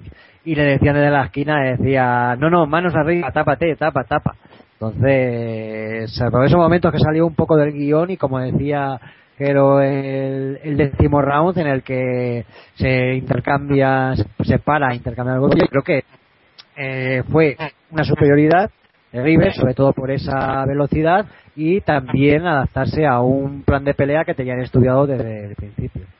Y Rasilla, bueno, pues habrá que pensar que quizá pues tenga que hacer algún combate más, ya no a este nivel o con boxeadores de este nivel, pero podrá seguir ahí con algún titulito de más y, y también pues boxeando para que Cantabria pues eh, llamara a la afición y que sigan saliendo campeones como ahora pues Santines o, o demás o García Hombre, Jero, lo de lo que comenta Carlos de la esquina, yo creo que Rafa en eso no le va a dejar dormirse a Sandor eh, de que vaya a hacer otro tipo de boxeo y pueda sorprenderle alguna mano. Bueno, Rafa, me- mejor que le conoce Rafa no le conoce nadie. Bueno, y hay momentos en los cuales, pues bueno, también tiendes a bajar las manos porque estás más cansado, pues, a gustarte un poco por provocar y demás y tal. Pero Sandor es serio y Rafa no le va a dejar. eh, ya te digo yo que que Sandor tiene la cabeza muy bien amueblada y que va a seguir a pie juntillas lo que le dicen en, en la esquina, que por eso, por eso le ha ido tan bien. Y bueno, y lógicamente, pues, pues me imagino que ya tiene título de España, pues le tocarán eh, cada vez rivales más complicados, donde los rivales sean más fuertes, donde se coman las manos, donde eh, intercambian, pero a la vez que, te, que les pegas y demás y tal, y bueno, y eso pues es una constante evolución que tiene que tiene que ir llevando, pero vamos, yo creo que, que hay que tener hay que tener confianza y, y seguir trabajando poco a poco y es lo que están haciendo con él y creo que lo están haciendo maravillosamente. Bueno, y pocas horas antes eh, confirmaba Ricardo Sánchez Atocha que el ganador de este Rasilla Sandor iba a hacer el título de la Unión Europea con Rubén Nieto. La verdad, Jero, que, que sería un combatazo, eh, un Rubén Nieto, Sandor Martín, el pique Madrid-Barcelona. Hombre, está claro que es el combate que se lleva buscando desde, desde hace tiempo, pero, pero bueno, yo creo que eh, todavía puede que se encuentren o puede que no se encuentren, porque yo no sé, pero yo me imagino que, Rubén, teniendo el título de la Unión Europea, me imagino que, que habrá tenido ofertas, tendrá ofertas. Eh, ahora, pues, eh, Sando tendrá que defender su campeonato de España, que lógicamente eh, nos gustaría a todos que se enfrentaran, pero bueno, ya sabes que eh, cuando ya hay carreras, entre comillas, mmm, dilatadas con sus títulos y demás y tal, pues hay que intentar rentabilizar los títulos, hay que intentar hacer las cosas bien.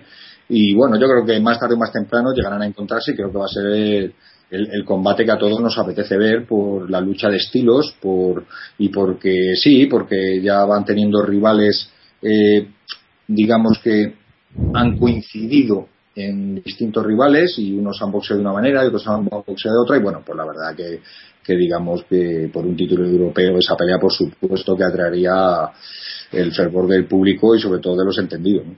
Carlos. Eh, sí, bueno, eh, al parecer antes del combate se Atocha hizo esas declaraciones.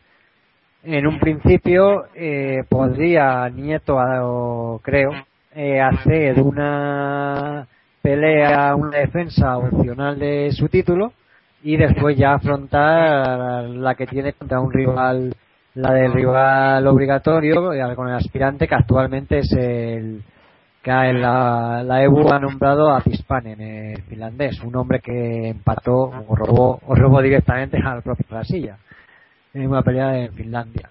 Entonces no se sabe, eh, yo lo he dicho, yo directamente eh, no, si fuera el equipo de, de, Nieto, no se lo ofrecía a Sandor. Me buscaría un rival más asequible, aunque pudiera ganar Nieto a Sandor, que no lo discuto. Pero no tendría por qué decir así arriesgar, sino que haría un rival al que pudiera, digamos, o con de menos peligro, después afrontaría ese esa defensa con el finlandés y de ahí posiblemente, seguro, si no antes, me proclamaría un aspirante oficial al título EBU, europeo, al europeo de toda la vida. Pero bueno, yo como aficionado demando esa pelea, Nieto, Nieto contra Sando. Pero si estuviera en la esquina en esta, eh, en la, eh, el lado de Nieto, pues yo buscaría otra opción con menos, con menos riesgo. Ese es, es una opinión, sinceramente, nada más. Gus. Eh, bueno, si se está buscando un combate de, respaldo de una próxima velada, que habrá un campeonato de Europa y posiblemente el de la Unión Europea, yo creo que el combate que quiere ver todo el aficionado español al boxeo es Nieto Sando, sin duda. Eh, como dice Jero, por los estilos distintos, porque los dos son jóvenes, tienen hambre de títulos, y está claro que yo quiero que ese combate lo firmen, pero desde ya. Pues sí, sí, sí, o sea, yo, yo, digo, es, es el más atractivo, eh, sería el más atractivo de ver, quiero ver, pero que el boxeo muchas veces hay que manejar de otra manera. Y no es ni miedo ni es nada, es sino sin cuentas eh, a la lechera, de económica también, lo que queramos, pero muchas veces por, por, otra, por otras cosas, mi opinión.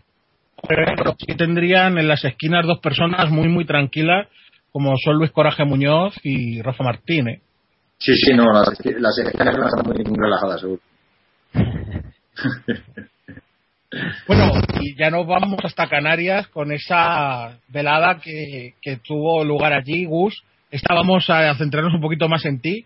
Eh, ese combate de Seven Díaz, eh, ¿qué tal le vistes y, y cuál es tu sensación? Eh, bueno, eh, Seven Díaz, para el que, para aficionado al boxeo que no lo conoce, es un chico de 33 años que ha llevado su carrera con el boxeo y con el kickboxing. Es uno de los mejores kickboxers eh, de España y de Europa. Se ha enfrentado con, a gente como Andy Sauer, como Giorgio Pestrosian, hablando de lo que es el kickboxing. Y desde el 2007 que dejó su carrera de, de boxeo ahí apartada, la acaba de retomar ahora en el 2013 creo, con lleva ya tres combates de la mano del equipo de Maravilla Box con Oscar Sánchez Sandoval, Rayito. Y bueno, en este caso se enfrentaba, eh, se vendía de Tenerife y se enfrentaba al Gran Canario eh, David Pulido. Un combate sin historia, eh, un David Pulido que hizo lo que pudo, más bien parecía un combate de entrenamiento, eh, David Pulido cae en el primer round con una combinación de un 1-2 y un crochet. Eh, vuelve a caer en el quinto con ganchos a, a las zonas blandas, al cuerpo. Y definitivamente paran el combate en el sexto round por un corte. Sube el médico al ring y termina parando el combate.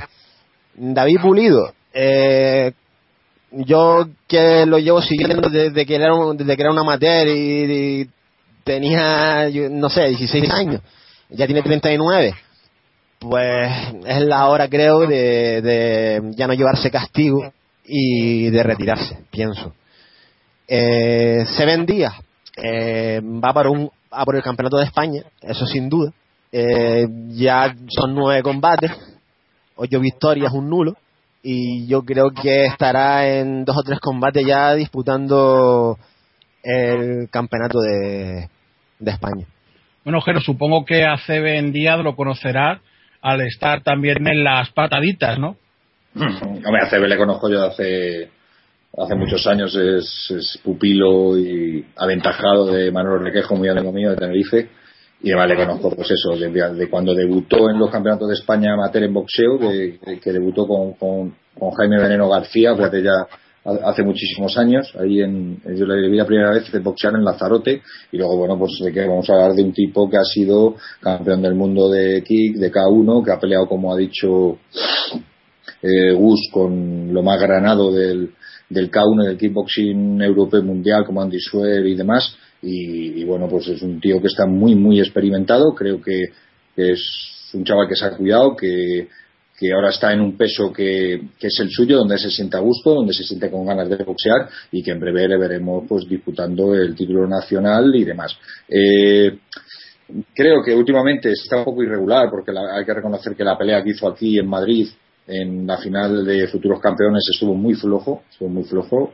¿verdad? Eh, con la pelea con David Pulido no la he podido ver, pero creo que, bueno, que volviendo un poco a la senda de, de, pelear, de estar ahí, es un boxeador muy fuerte, es un boxeador explosivo, rápido, pega abajo, pega arriba y que y, y sobre todo tiene muchísima experiencia, eh, tiene mucho sentido de, del ritmo, hace bastante daño, pero bueno, se tiene que situar, tiene que estar ahí. Yo tengo la visión de la pelea que hizo aquí en Madrid, que por, por la vi con cariño, lo conozco hace mucho tiempo y demás y tal, y no estuvo nada pletórico, pero bueno, me han dicho que con Pulido estuvo estuvo bastante bien, pero claro, David ya no es el que era, ya como ha dicho Gus, pues con 39 años, eh, viene, parece que, que, viene un poco de vuelta y bueno, pues vamos a ver qué, qué rivales le van poniendo y con toda la confianza del mundo.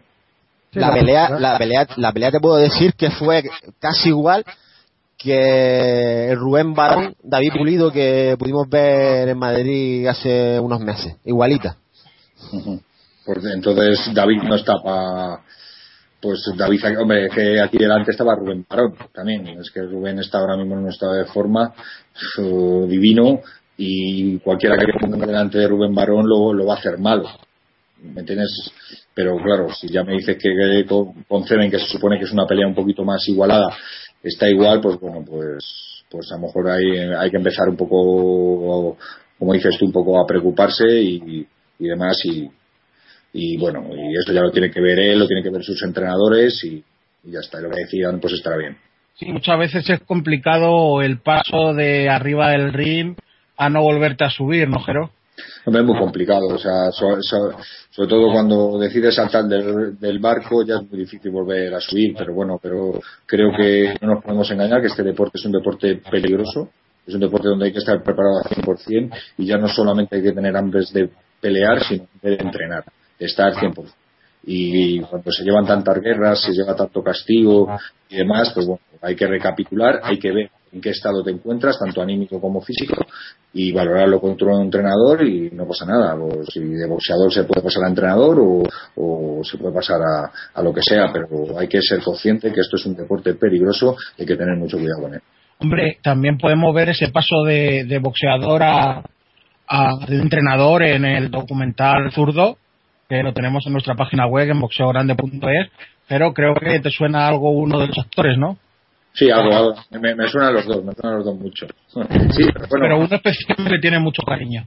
ahí, ahí, ahí yo intenté int- intenté explicar el, el cambio, que el cambio pues, pues es duro, es porque tú estás acostumbrado a estar en- encima de las tarimas y ahora a partir de ahí lo ves a, lo ves desde abajo. Bueno, sigues en la competición, pero cuando has soñado tantas noches con ser campeón del mundo, con estar ahí, con, con, con- la gloria, con pues aquí realmente nunca hemos soñado con el dinero aquí en España, desgraciadamente, pero bueno, que has soñado con la gloria, que has soñado con, con, con, con, ese alma de levantarte todas las mañanas a correr y luego irte a entrenar y guantear y demás y tal, cuando, cuando dejas de tener eso se crea un vacío, un vacío y hay que ser, y hay que ser muy fuerte psicológicamente y ahí los entrenadores tenemos que estar tenemos que estar muy vivos y, muy capaces y ser más fuertes que los peleadores. Yo eh, hace poco tiempo, todos lo sabéis, yo lo he pasado con Giovanni, con Giovanni Jaramillo, un hombre que estaba en, su plenitud de facultades y por dos lesiones eh, seguidas, una que irre- irrevocable,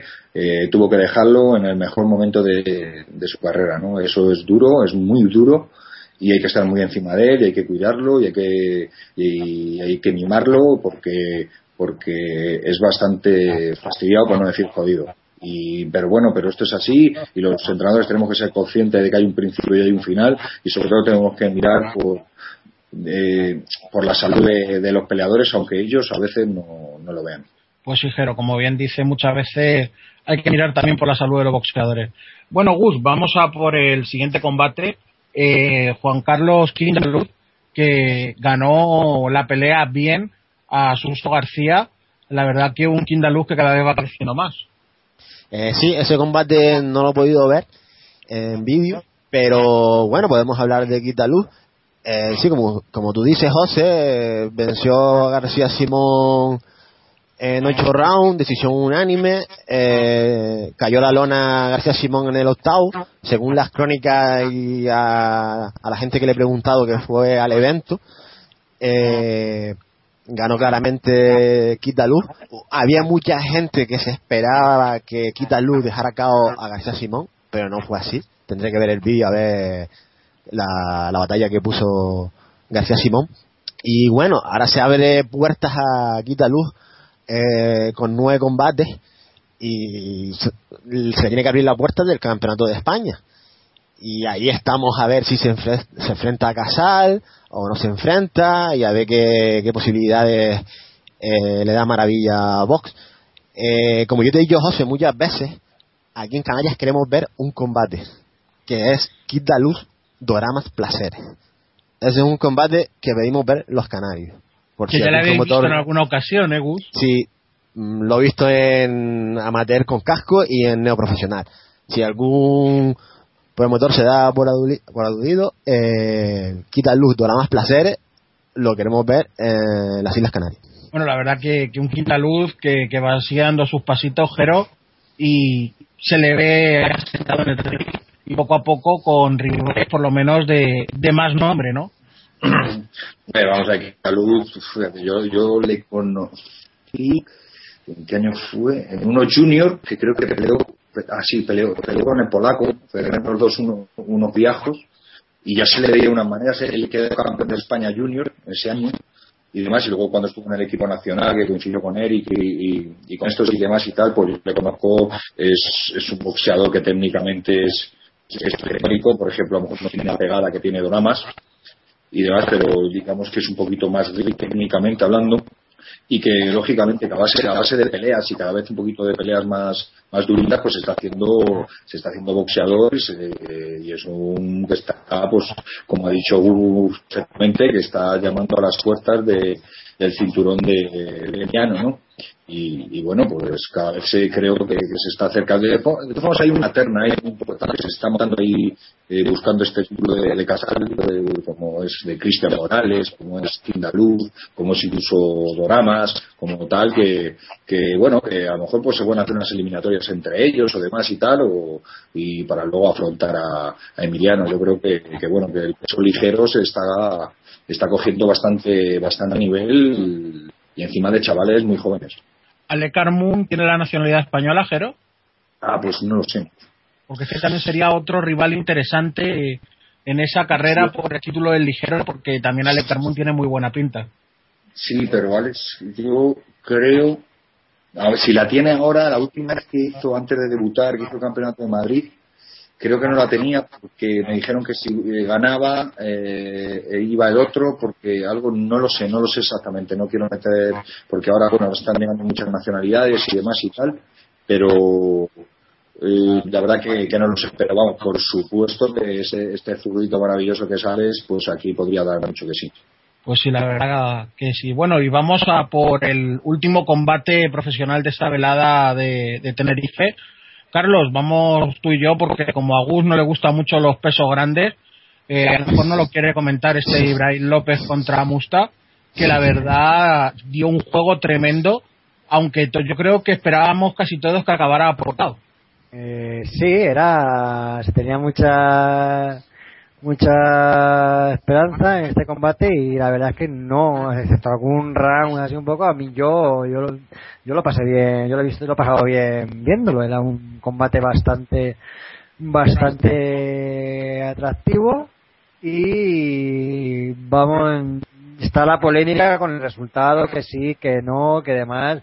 Yo creo que Musta se mereció, se mereció ganar es una opinión entonces bueno ahí queda lo que sí bueno se le había quitado un punto también en un round y al final en los últimos segundos en los últimos segundos del combate cuando ambos boxeadores rascaron dándolo todo y, y golpeándose eh, Musta mandó a la lona a Ibrahim López justo cuando se levantó sonó la campana. Lo que pasa es que desde que cayó hasta que sonó la campana y se levantó entre unas cosas entre ponte en la esquina que no cara cuento que tal pasaron más de 20 segundos. Evidentemente ah, ah. si le pasa al pugil de casa qué piensas eso hay que ser un poco más a lo mejor no hubiera caído en esos 10 últimos segundos pero no se puede hacer así eh, esas cuentas además me pareció irregular en todo- todos los puntos pero bueno las espadas en, en alto y con el empate yo creo que habrá una revancha y a ver si es, si es ya con el título nacional del crucero o por medio Bueno, Gus, eh, ¿tú qué opinas del combate? Eh, bueno, decir que a mí me gustan los pesos pesados. Lo del boxeo internacional va por otro, por otros tiros, pero bueno. Eh, el combate de Ibrahim López, antes de nada, hablar de Ibrahim López, eh, es otro chico que viene del kickboxing, igual que Seven Díaz, los dos, de, los dos de Tenerife, y es curioso que los dos se han pasado al boxeo. Y nada, eh, decir por ejemplo que su rival Musta, eh, nadie nos escondemos que Musta lleva una carrera amateur, Jero lo sabe, bastante grande. El peso pesado ha sido campeón de España creo que tres veces. Eh, todos recordamos sus duelos con, con el peso pesado gran canario Juan Oliva, que siempre llegaban a la final los dos, eh, de la selección española Juan Oliva. Y la pelea, eh, para mí Ibrahim López pudo descifrar a, Musta, que es más técnico que Ibrahim y solo se sentía cómodo Ibrahim en el combate cuando estaban en el infighting, en el cuerpo a cuerpo. Eh, lo que pasa que Musta era muy listo y cada vez que, que Ibrahim le iba a meter las manos al cuerpo, lo provocaba, pasito atrás y a la media y otra vez a Ibrahim a empezar porque no sabía descifrarlo en la media ni en la larga. Solo lo, lo que se le da, por lo que he visto bien a Ibrahim, es el cuerpo a cuerpo. Y yo creo que Ibrahim tiene que mejorar bastante en las salidas laterales, en los contragolpes, en afrontar los golpes y contragolpear, cintura y demás. Y incluso Musta, como se vio que en la media distancia estaba cómodo, le bajó las manos muchas veces al estilo de Maravilla Martínez. Curioso, eh, con, con pesos cruceros que pegan fuerte, eh, Musta le bajó las manos porque sabía que, que no sabía descifrarlo en esa media distancia. El combate, pues yo vi muchos rounds eh, que me resultaron nulos. Eh, vi a un Ibrahim que iba a buscar a cerrar a, a Musta. Musta se quedaba en la media, no lo conseguía cerrar Ibrahim y no se tiraban golpes. Por eso muchos muchos asaltos yo los di nulos. Eh, hubo una parte del combate que yo estaba dando por ganador por un punto arriba a Musta hasta que le quitaron un punto por un cabezazo. Entonces después eh, hubo un empate ahí, eh, después el tema de, de la caída de Ibrahim, pues yo veo el, el combate un punto arriba a Musta, un nulo. ¿Sabes? Está, está ahí el combate. Sí, la verdad que ahí se notó mucho esa carrera amateur de Musta y, y cómo supo llevar el combate a donde más le interesaba, Jero. Yo, desgraciadamente, todavía no he visto el, el, combate, pero por lo que he oído y me han contado y demás, que el, que el combate estuvo, que el combate estuvo igualado, que, que bueno, que puede que, que si algo desequilibró la balanza, sobre todo fue la caída, y que con la cabeza, con la caída, pues para muchos debería de haber ganado Musta, pero otros, como dice Gus, pues podía haber sido nulo, y otros yo hasta que no lo vea no, no te puedo decir, pero bueno, yo, yo creía que esta pelea, os lo dije la semana pasada, iba a acabar antes del límite. Creo que, que, los dos pegan. Eh, uno es mucho más pegador que es Ibrahim, pero Busta es alguien que coloca, que ve las cosas, que ve, que tal, que la media y la larga distancia, aunque su aspecto no, no lo parezca, eh, se, se mete muy bien, pasa muy bien ese directo de izquierda y, y mete el swing de derecha por, por arriba y demás, y está claro que en las distancias cortas, como ha definido Gus, Ibrahim es peligrosísimo, pega con todo, pega con demonio, pega abajo para pegar arriba, doblando con todo que eso a veces pues le hace arriesgas mucho pero bueno también es lo bonito de, de, de, su boxeo no de ese riesgo en ese en ese peso crucero que donde donde arriesgan todo pero pero bueno habrá que habrá que ver la pelea. Y bueno si la pelea creo que es un nulo creo que es la excusa perfecta para que hagan el campeonato de España entre los dos a 10 rounds y, y, ya está, y todos están contentos y que la eche por la tele y que la veamos o nos vamos a Canarias a verla o nos vamos a Barcelona o que la hagan en Madrid, mejor no, no, Jero, como que mejor. Mucho mejor en Ciudad Real, que aquí hay dos personas que nos pillan mucho más a mano. Bueno, escucha, no, Ibrahim, sí, el, el, golpeo al cuerpo de Ibrahim fue lo que más destacado de él. Y de Musta yo creo que esas poses, esa forma de boxear a, a lo, a lo Vitali, ¿eh? eh, me parecía, yo creo que ha visto mucho los vídeos de Vitali porque se ponía igual las manos abajo, luego, luego, luego levantaba el jazz, el jazz ese que casi apoyaba en la frente del, de rival muy característico de, del genio ucranio. Lo que pasa que, lo que veo, por ejemplo, si Ibrahim, en el caso de que quiera hacer algún título europeo, que puede pasar, eh, yo creo que tiene que mejorar bastante, ¿eh? porque el peso crucero por Europa, por Polonia y algunos sitios más, se la gastan muy fuerte. ¿Sabes? Tiene que mejorar bastante si quiere dar el, el salto a algún título de la Unión Europea o un campeonato de Europa. Sí, sí. Muchísimo, ¿no? Además, bueno, eh, Europa me, tendrían que salir los principales que están, pero ahora con, con Masternak, ese campeón no hará pronto un mundial, Masternak es aquel hombre que, que ganó a Quiñonero. Pues yo creo que no tendría nada que hacer en estas condiciones, tendrá que mejorar. Sí, yo recuerdo aquí en este mismo programa que nos dijo Quiñonero, damos el nombre de Masternak, como futuro campeón mundial y, y si lo dice, creo que, que hay razones más que de sobra para, para tenerlo en cuenta. Bueno, y en el último combate profesional, así más destacado del fin de semana, ese Alejandro Rodríguez Pereira ante Ryan Peleguer, un Alejandro Rodríguez Pereira que volvió a, a por su pero volvió a ganar a los puntos. Eh, la verdad es que yo imágenes no he visto, un agujero, no sé si alguno habéis podido ver imágenes. No, yo, yo sí escuché a Ryan decir que, que no salieron las cosas como está, que hay quien, ha- quien ha dicho que estuvo muy igualado, que demás, pero que si los jueces le han dado perdedor, pues habrá perdido y que él seguirá nuevamente al gimnasio y a, y a mejorar.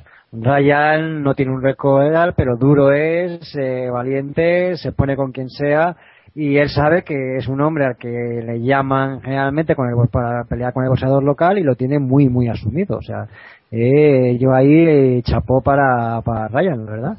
Pues sí, la verdad que otro buen amigo del programa, como es Ryan La Roca Peleguer, la verdad es que Ryan es eso, como dice, siempre da la cara, eh, no le han tumbado todavía, no le han noqueado y la verdad que, que siempre da la cara. Yo también estoy hablando con, con Villuki, con Villa, me estuvo contando un poquito el combate, parece que Pereira estuvo bien asentado, ganó y bueno, por lo menos en su tierra y volver a saber lo que es la, es la victoria. Bueno chicos, y- después de esto yo creo que va siendo el momento de que tomemos un refresquito, que vengan nuestros patrocinadores y seguimos ya aquí con el debate. ¿Cuál es tu máquina favorita del gimnasio? Esa en la que metes un euro y te sale un bollicao. Pues, pues es una cosa que se hace con una pelota. Sí, muchos chicos pantalón corto. Pero si esas chicas llevan faldita. O no, bueno, y se juega con un bate. No es un bate, que es una raqueta. No, se juega en la playa. No, se juega en la nieve. Con patines. Y en bañador con gorrito. Sí, gorrito sí. Y, con guantes para pegarse. Patadas, para pegarse patadas. Y si se cae el no pierden. No, no pierden, meten gol. Entonces se vuelan el agujero. ¿El qué? Eh, La pelota. Ah. ¡Punto pelotudo! ¡Pelotudo! Más lejos que nos toca madrugar más de lo que estábamos acostumbrados. Más todavía. Más todavía. Hemos fichado ni más ni menos que por Pasión Deportiva Radio, que nos hace un hueco en su programación los sábados a las 10 de la mañana. A las 10 de la mañana. Vaya madrugonas que me hacéis dar. Pues sí.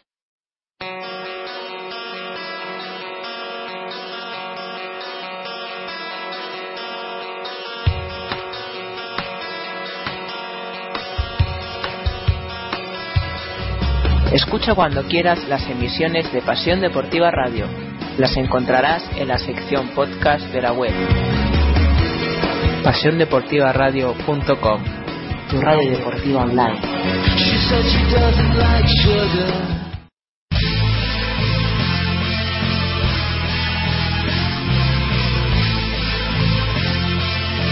Hola, soy Eli. Hola, soy Marta. ¿Quieres un regalo único y personal para una persona en especial? Visita el mundo de Eli Marta en Facebook. Hacemos muñecos personalizados hasta el más mínimo detalle. Recuerda, facebook.com barra el mundo de Eli Marta. El mejor detalle al mejor precio. Te esperamos.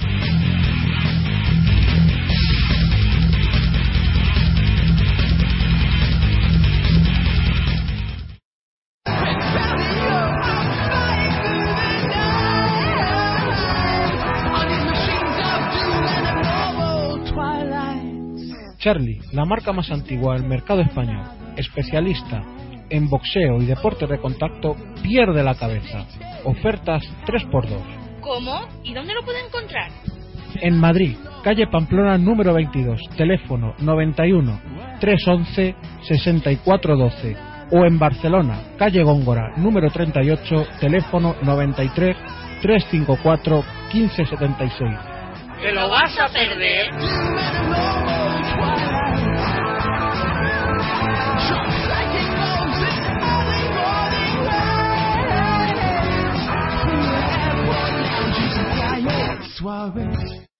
Bueno, y después de esta pausita, pues yo creo que va siendo el momento de que hablemos un poquito de los campeonatos de España de este próximo fin de semana en Galicia. La verdad que se vienen dos campeonatos muy interesantes y muy duros.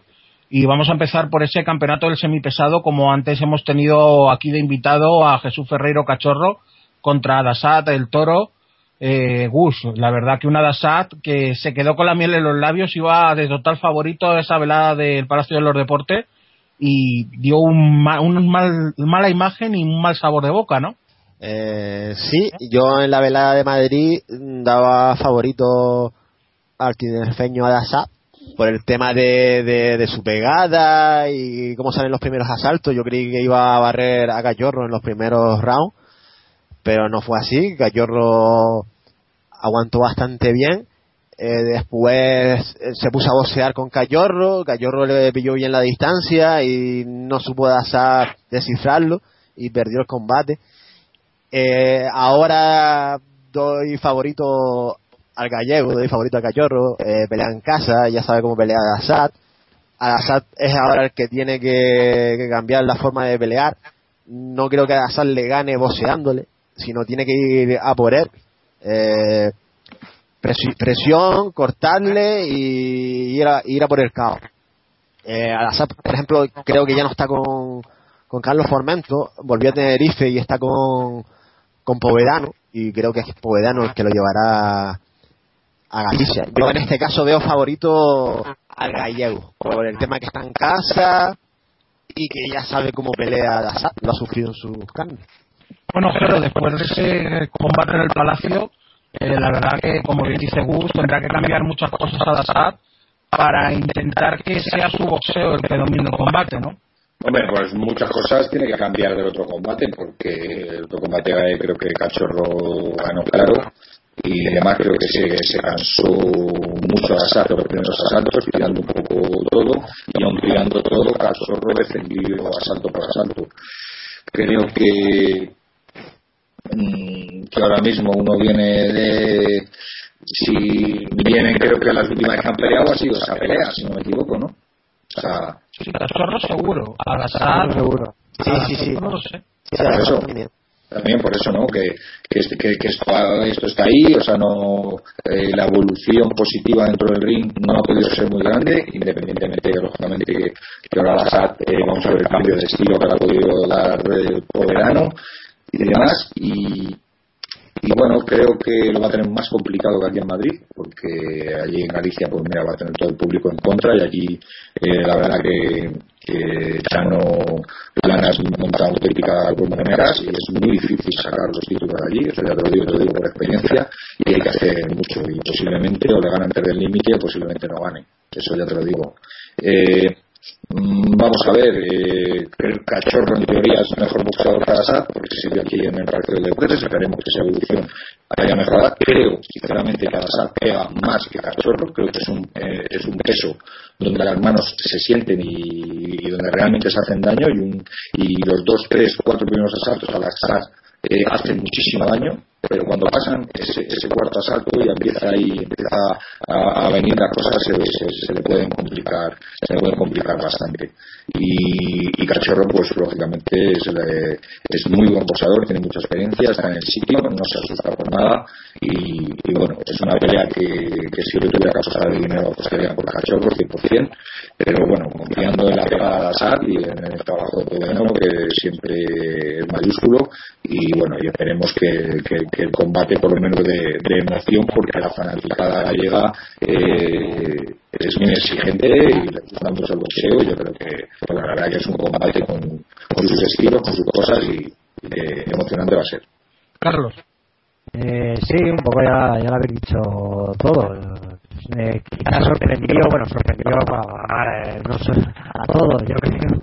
Ese primer combate entre ellos, a favorito a, a Assad, y también sorprendió un poco que muchas, sobre todo a partir del tercer o cuarto round, intentara boxear a, a Cachorro. Cachorro también nos ha dicho que, le sorprendería un poco que, que, que intentara boxear, porque ahí él, él es mejor. Entonces vamos a ver eh, eh, esta segunda parte de, de- del duelo entre ambos. Ahora en tierras gallegas y posiblemente el favorito sea sea su Ferreiro que está en el mejor momento de su vida como ya he dicho también más, más centrado en lo que puede ser también su quién sabe si su por el momento última pelea en semipesado si os está planteando bajar al supermediano. Y también decir que es la primera vez que el título pasado español se pone en juego en Galicia. De un detallito ahí. Pues sí, Carlos, como bien dices, como nos ha comentado, está en 76 kilos y poco, sin hacer ninguna dieta.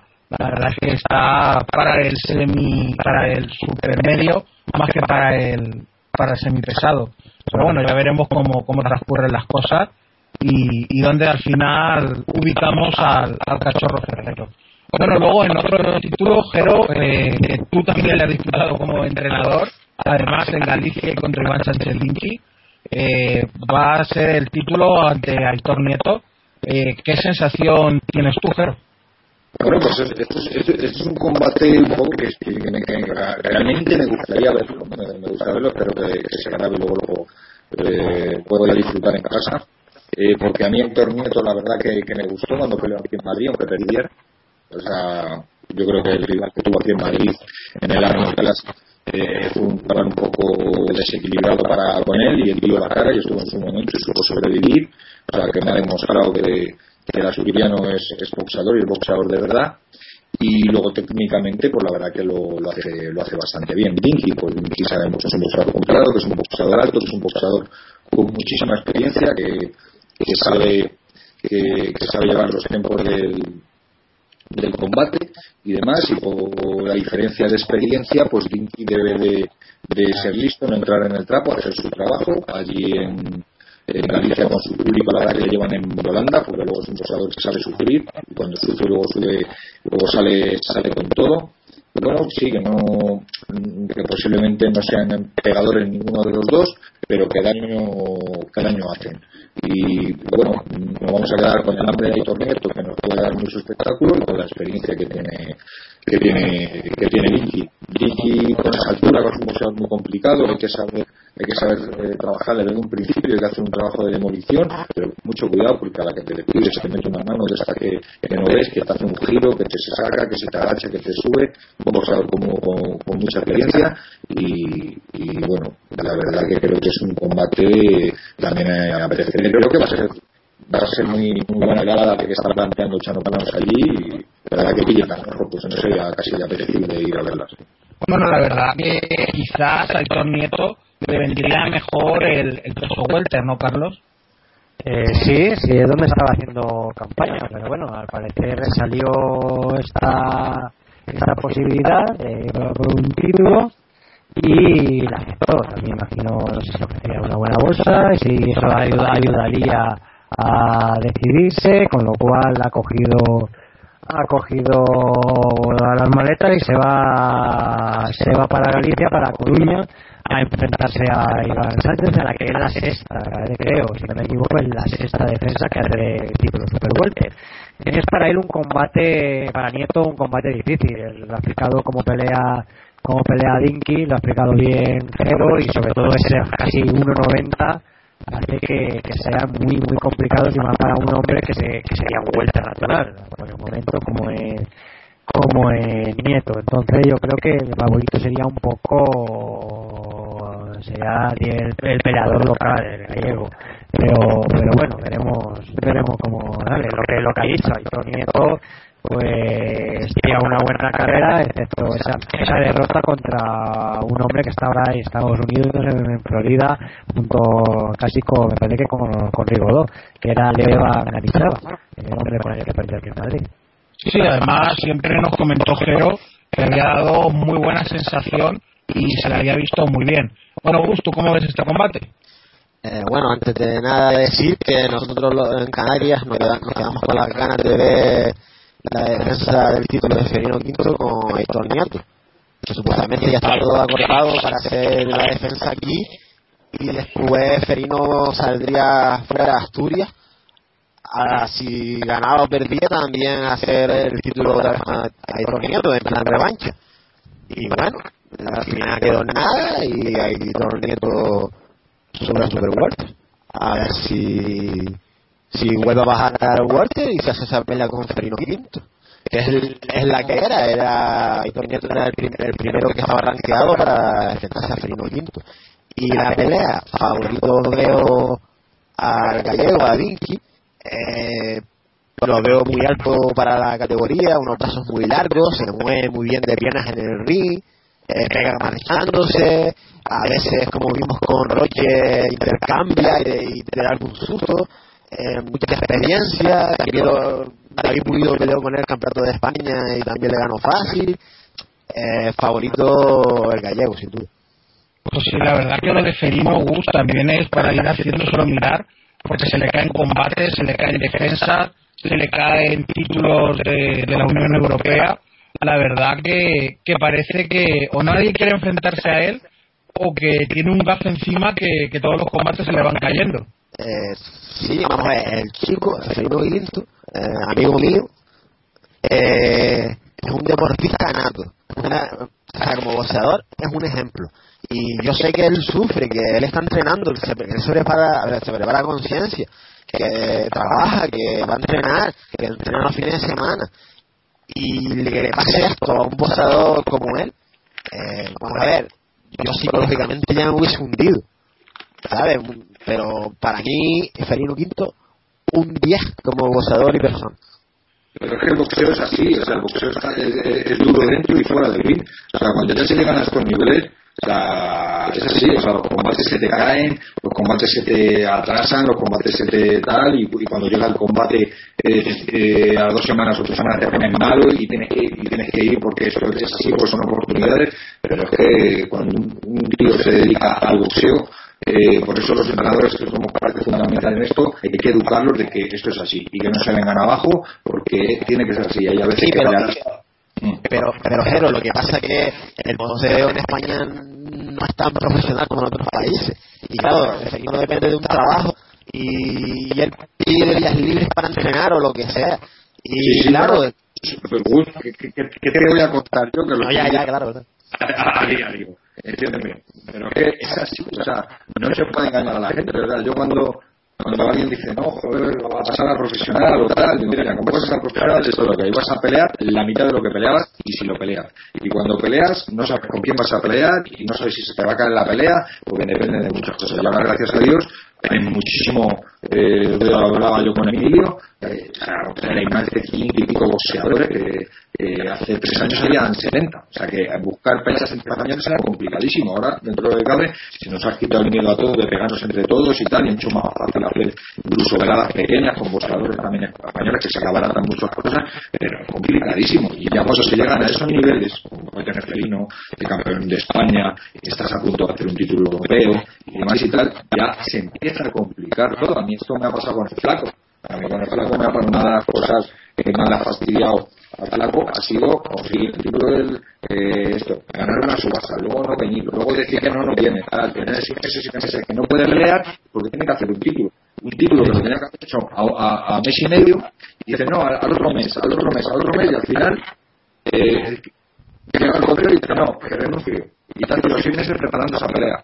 Y entonces, otros subastes, otros subastes, o sea, esto es así, es así de duro y hay que concienciar a los chavales, incluso los propios entrenadores, eh, nos tenemos que concienciar de que esto es así y que desgraciadamente eh, en España el boxeo profesional viene como viene y debemos de, de revelarlo y hay que, y a los boxeadores. Yo, yo te entiendo, Gus, porque tú es tu amigo y tú le ves entrenar y le ves luchar y le ves pasar hambre y le ves tal, pero yo, pero yo lo veo a diario con ellos, lo veo a diario con cinco o seis personas, pero es que esto es así. Y si lo quieren lo tienen que coger, y si no, pues... No, y pero tam- también hay que ser consciente de que además a medida que pasa aumentando el nivel pues bastante bueno llegas a un nivel muy elevado respecto a chicos que puedan estar empezando necesitas una mayor oposición y la mayor oposición a lo mejor no la tienes en España la tienes que traer de fuera y de fuera te va a costar muchísimo eso es también es una de las cosas que le puede pasar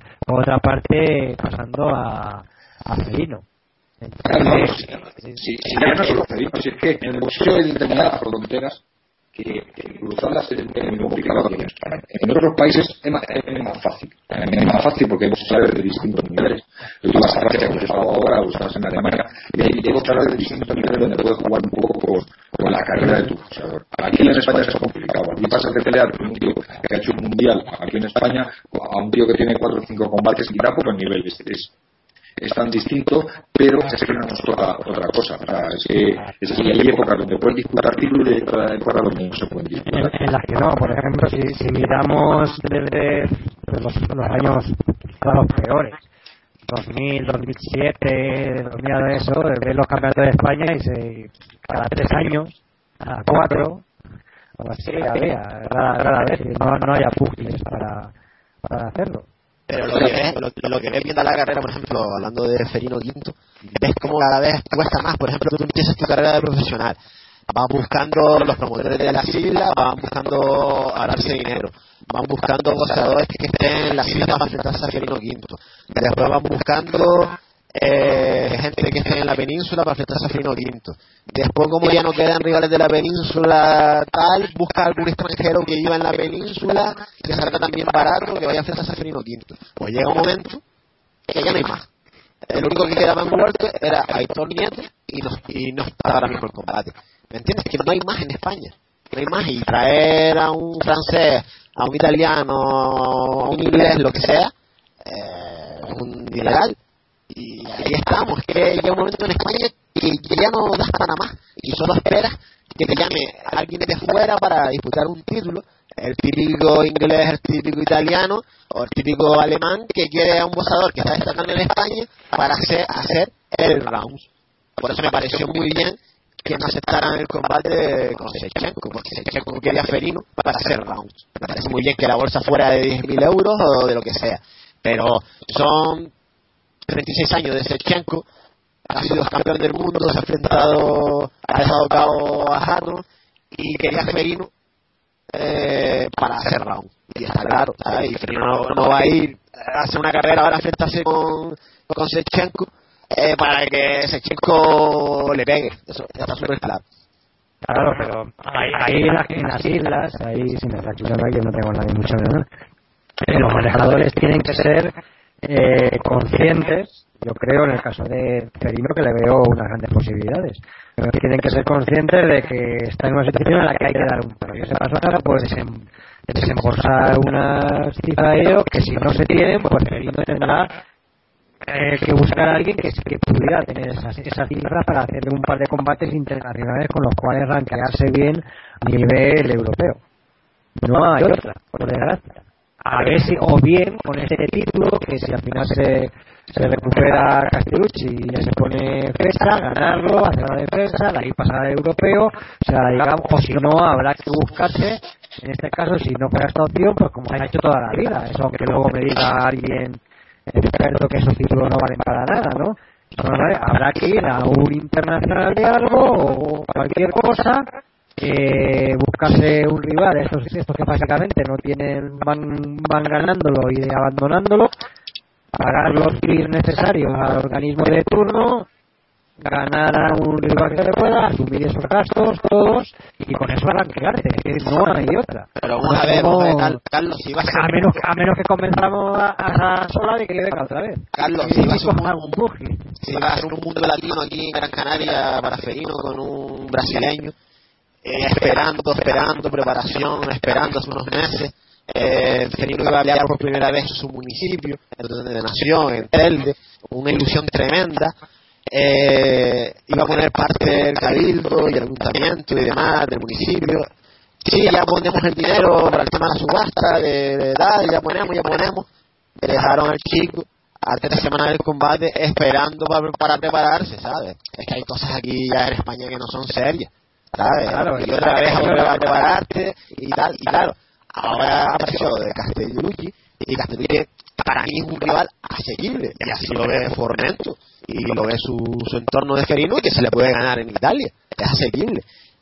Ya Sechenko no es asequible, Sechenko sería para eh, Ferino ya ha perdido X combates y mira, le da igual ir a Ucrania a enfrentarse a Yo desde el principio dije que ir contra Senchenko y más. Después de haber peleado fuera fuera el resultado con Castellucci era ya ir luego al mes siguiente con Senchenko esa- ese combate ahora mismo a 8 rounds cada día no así o eh, Ferino es pensar en Ferino como casi un boxeador trampolín. Y yo creo que la idea que tenéis en las islas, o la idea que yo tengo es de que, de que pueda ser un campeón, por lo menos intentar ser un campeón europeo, seguir así la, la, la senda de, de Miranda, por ejemplo. Carlos, tú sabes bien, tú sabes bien, tú sabes bien, Carlos, que porque aunque tú que tengas un campeón, eh, lo vas a ver bien. Un campeón de España ganó su campeonato de España, se fue a Alemania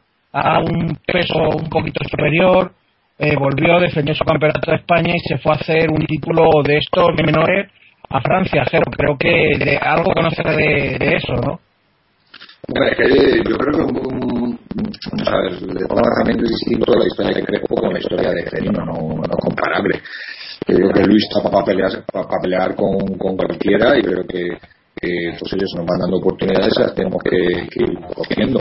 Eh, creo que Luis puede dar la sorpresa en, en- en cualquier momento y por supuesto Ferino igual, pero Ferino tiene otra edad también, se le puede ir haciendo otro trabajo un poco más tal, pero que dependiendo de las circunstancias, Luis ya tiene, eh, tiene 31 años y, y, y bueno, no es que haya que ir deprisa, pero no, que nosotros nos tomamos como el boxeo, como pues, somos profesionales de ello y que vivimos un poco también de ello y, y que no podemos ir perdiendo oportunidades, vamos trabajando a diario y oye, nos llaman de un sitio donde podemos tener posibilidades de ir, pues, pues oye, pues, pues vamos, eh, Luis se sigue haciendo, se sigue haciendo boxeador y pues, pues mira, pues hay días de gloria y hay de miseria, pero, pero lo que estamos haciendo es creciendo, creciendo como boxeadores y bueno, ya, y esperando a que llegue un poco nu- nuestra oportunidad, luego depende un poco también de, eh, de las circunstancias un poco de, de- cada uno.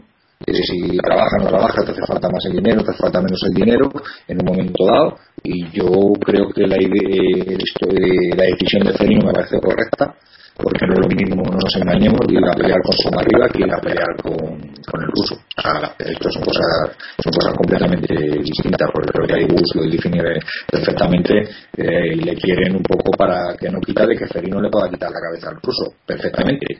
Pero que sí, que, que es, es- completamente distinto, pero que en las circunstancias en las que está ya no solo el español, sino el boxeo mundial, tampoco se puede andar renunciando a mucho, pero hay que mirar bien las cosas, hay que ser inteligentes y creo que la decisión de ir a pelear con el ruso de Ferino me parece la, eh, la más correcta y creo que la, cada carrera de, de, de determinados boxeadores es completamente eh, distinta, depende de las y en el momento que estén de cada carrera, pues eh, se puede ir a pelear fuera o no y depende de con quién.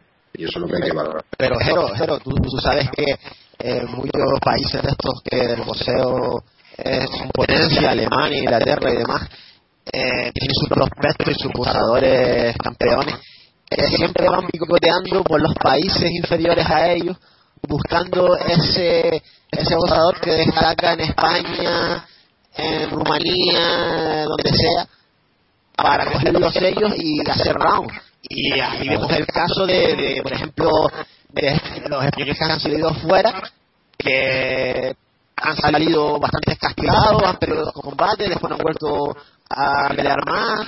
Eh, el caso lo tenemos Guzmán Castillo, sale este sábado a Inglaterra a pelear, que ya lo habla- lo hablamos en el programa de Internacional. Entiende que los países esos no son tontos y saben que España es un país ahí que, bueno, de vez en cuando destaca alguno, pues lo sacamos de ahí, damos la sorpresa, ojo, como Roberto Santos y otros más, pero quieren para eso. Pero perdóname que no. Entiéndeme que nosotros no somos gilipollas. O sea, que lo sabemos perfectamente. O sea, entiéndeme que, que tontos no somos. Nosotros lo tomamos como oportunidades porque el boxeo aquí en España no está como debería de estar. Entonces nosotros a veces para ganar dinero, realmente en el boxeo pues tenemos que salir fuera y hay que tomárnoslo así. Y yo me lo tomo muchas veces, yo mis boxeadores los preparo al 100%, nosotros salimos a hacer nuestras peleas, a estar ahí, que mira, pues eh, con Somareva, pues mira, pues por las circunstancias perdimos, perdimos. A, a Dominic creo que le dimos un repaso. Creo que si con el tiempo nos da más oportunidades, con el flaco, con el otro, como luego salir con el flaco a pelear con, con, con Thomas y creo que le pasamos por encima. O sea, vamos a intentar tener boxeadores competitivos eh, y en los momentos que creemos que están, pues poder sanarles, ¿no? Un poco, a veces no, no te quito nada la razón. Es verdad que hay algunos que, que salen que en lo que es eh, otro boxeo y, y, y se vienen para, un poco para atrás, pero te digo una cosa, pues entonces tengan abusadores también. Pero, pero Jero, es tu caso, tú eres un entrenador responsable, eh, hace tu preparación perfecta, pero todos sabemos que hay entrenadores y manejadores que aceptan cualquier combate y llevan a su gozador al matadero a, Europa o fuera de Europa. Y lo hemos visto caer a cinco gozadores en un fin de semana españoles. ¿Sabes? Me, me refiero a eso, que tú... Sí, sí, pues sí. Hay que partir, yo creo, Yo no considero que se les lleva al matadero. Yo creo que si la gente está preparada y está, y está en su sitio y otro al final, pues es es mejor, pero como se demuestra lo mejor. Es que también eh, estamos también muy acostumbrados de, a los boxeadores. Vamos a ver, o sea, eh, yo te aseguro que yo he sacado a boxeadores fuera que cuando han venido, esa derrota la valió más que cinco victorias aquí en España. O sea, han venido siendo mucho mejor boxeadores. Un KO, un y una paliza en el primer round para ti es una lesión. Bueno, yo, claro, que gracias a Dios no, no, no ha sido el caso de ningún boxeador mío. Pero, pero bueno, pero es que las oportunidades a veces surgen, a veces hay, y mi chico está preparado, pues hay que. O sea, vamos a ver, escúchame, yo los gilipollas no, no, no soy, por ejemplo, a mí me salió el combate, el, el, la pelea con el flaco, con la Lía La, no, perdón, con el Kid, ¿Me entiendes? En el, en, en el Super Gallo en un determinado momento ya había bastante dinero, pero yo consideraba que no era el momento. Que, eh, que- que Galahad. Claro, porque el Kid es un boxeador que sube 65 kilos. O sea, que sube, eh, sube 8 o 9 kilos. ¿Por qué? Porque he estado yo con él en Francia, he estado entrenando allí con él y sé, y sé- y sé de qué estoy hablando. Y es un boxeador que realmente, cuando sube, mínimo, mínimo, sube 63, 64 kilos y llega al Super Gallo. Pero tú tienes que saber el boxeador que tienes enfrente y depende de lo que me des o no me des. Te voy a ir yo por 4.000 euros.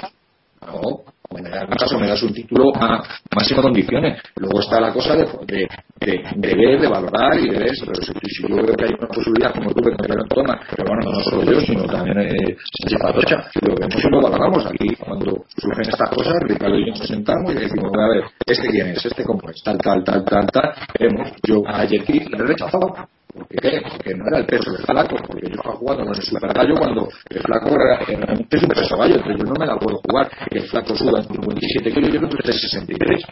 Pues ya le doy toda la, le doy toda la ventaja del mundo.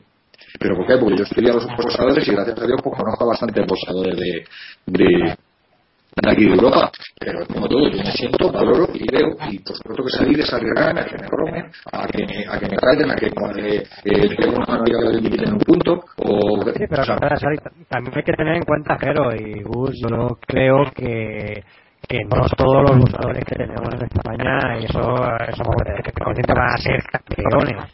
Entonces, tú puedes cuidarlo, puedes mirar eso, formarse en una serie de, de boxeadores, pero en otros que son que aspiran a ganarse la vida con esto, pero que posiblemente nunca llegas a ser grandes campeones, pues a lo mejor puedes hacer, decir, bueno, si van a perder a que contra alguien o lo van a llamar, pues yo lo llevo con una mejor bolsa y con un escaparate a Europa.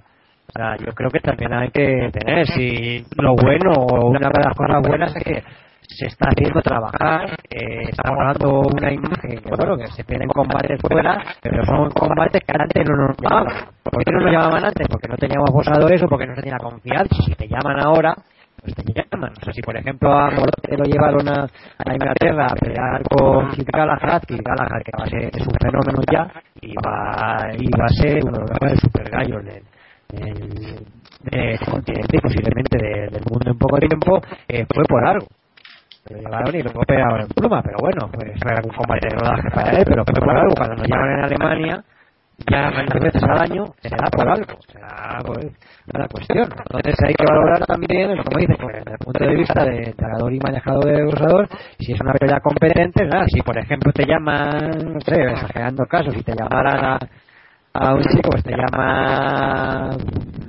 a Maidana, por ejemplo, va a una pelea de rodaje y le subes como, bueno, en este caso como el Pedro se tuvo que coger, pero otro, va otro chico ligero o un super ligero porque Maidana necesita a alguien para lucirse delante de su gente, bueno, pues es el momento de decirte, ¿no?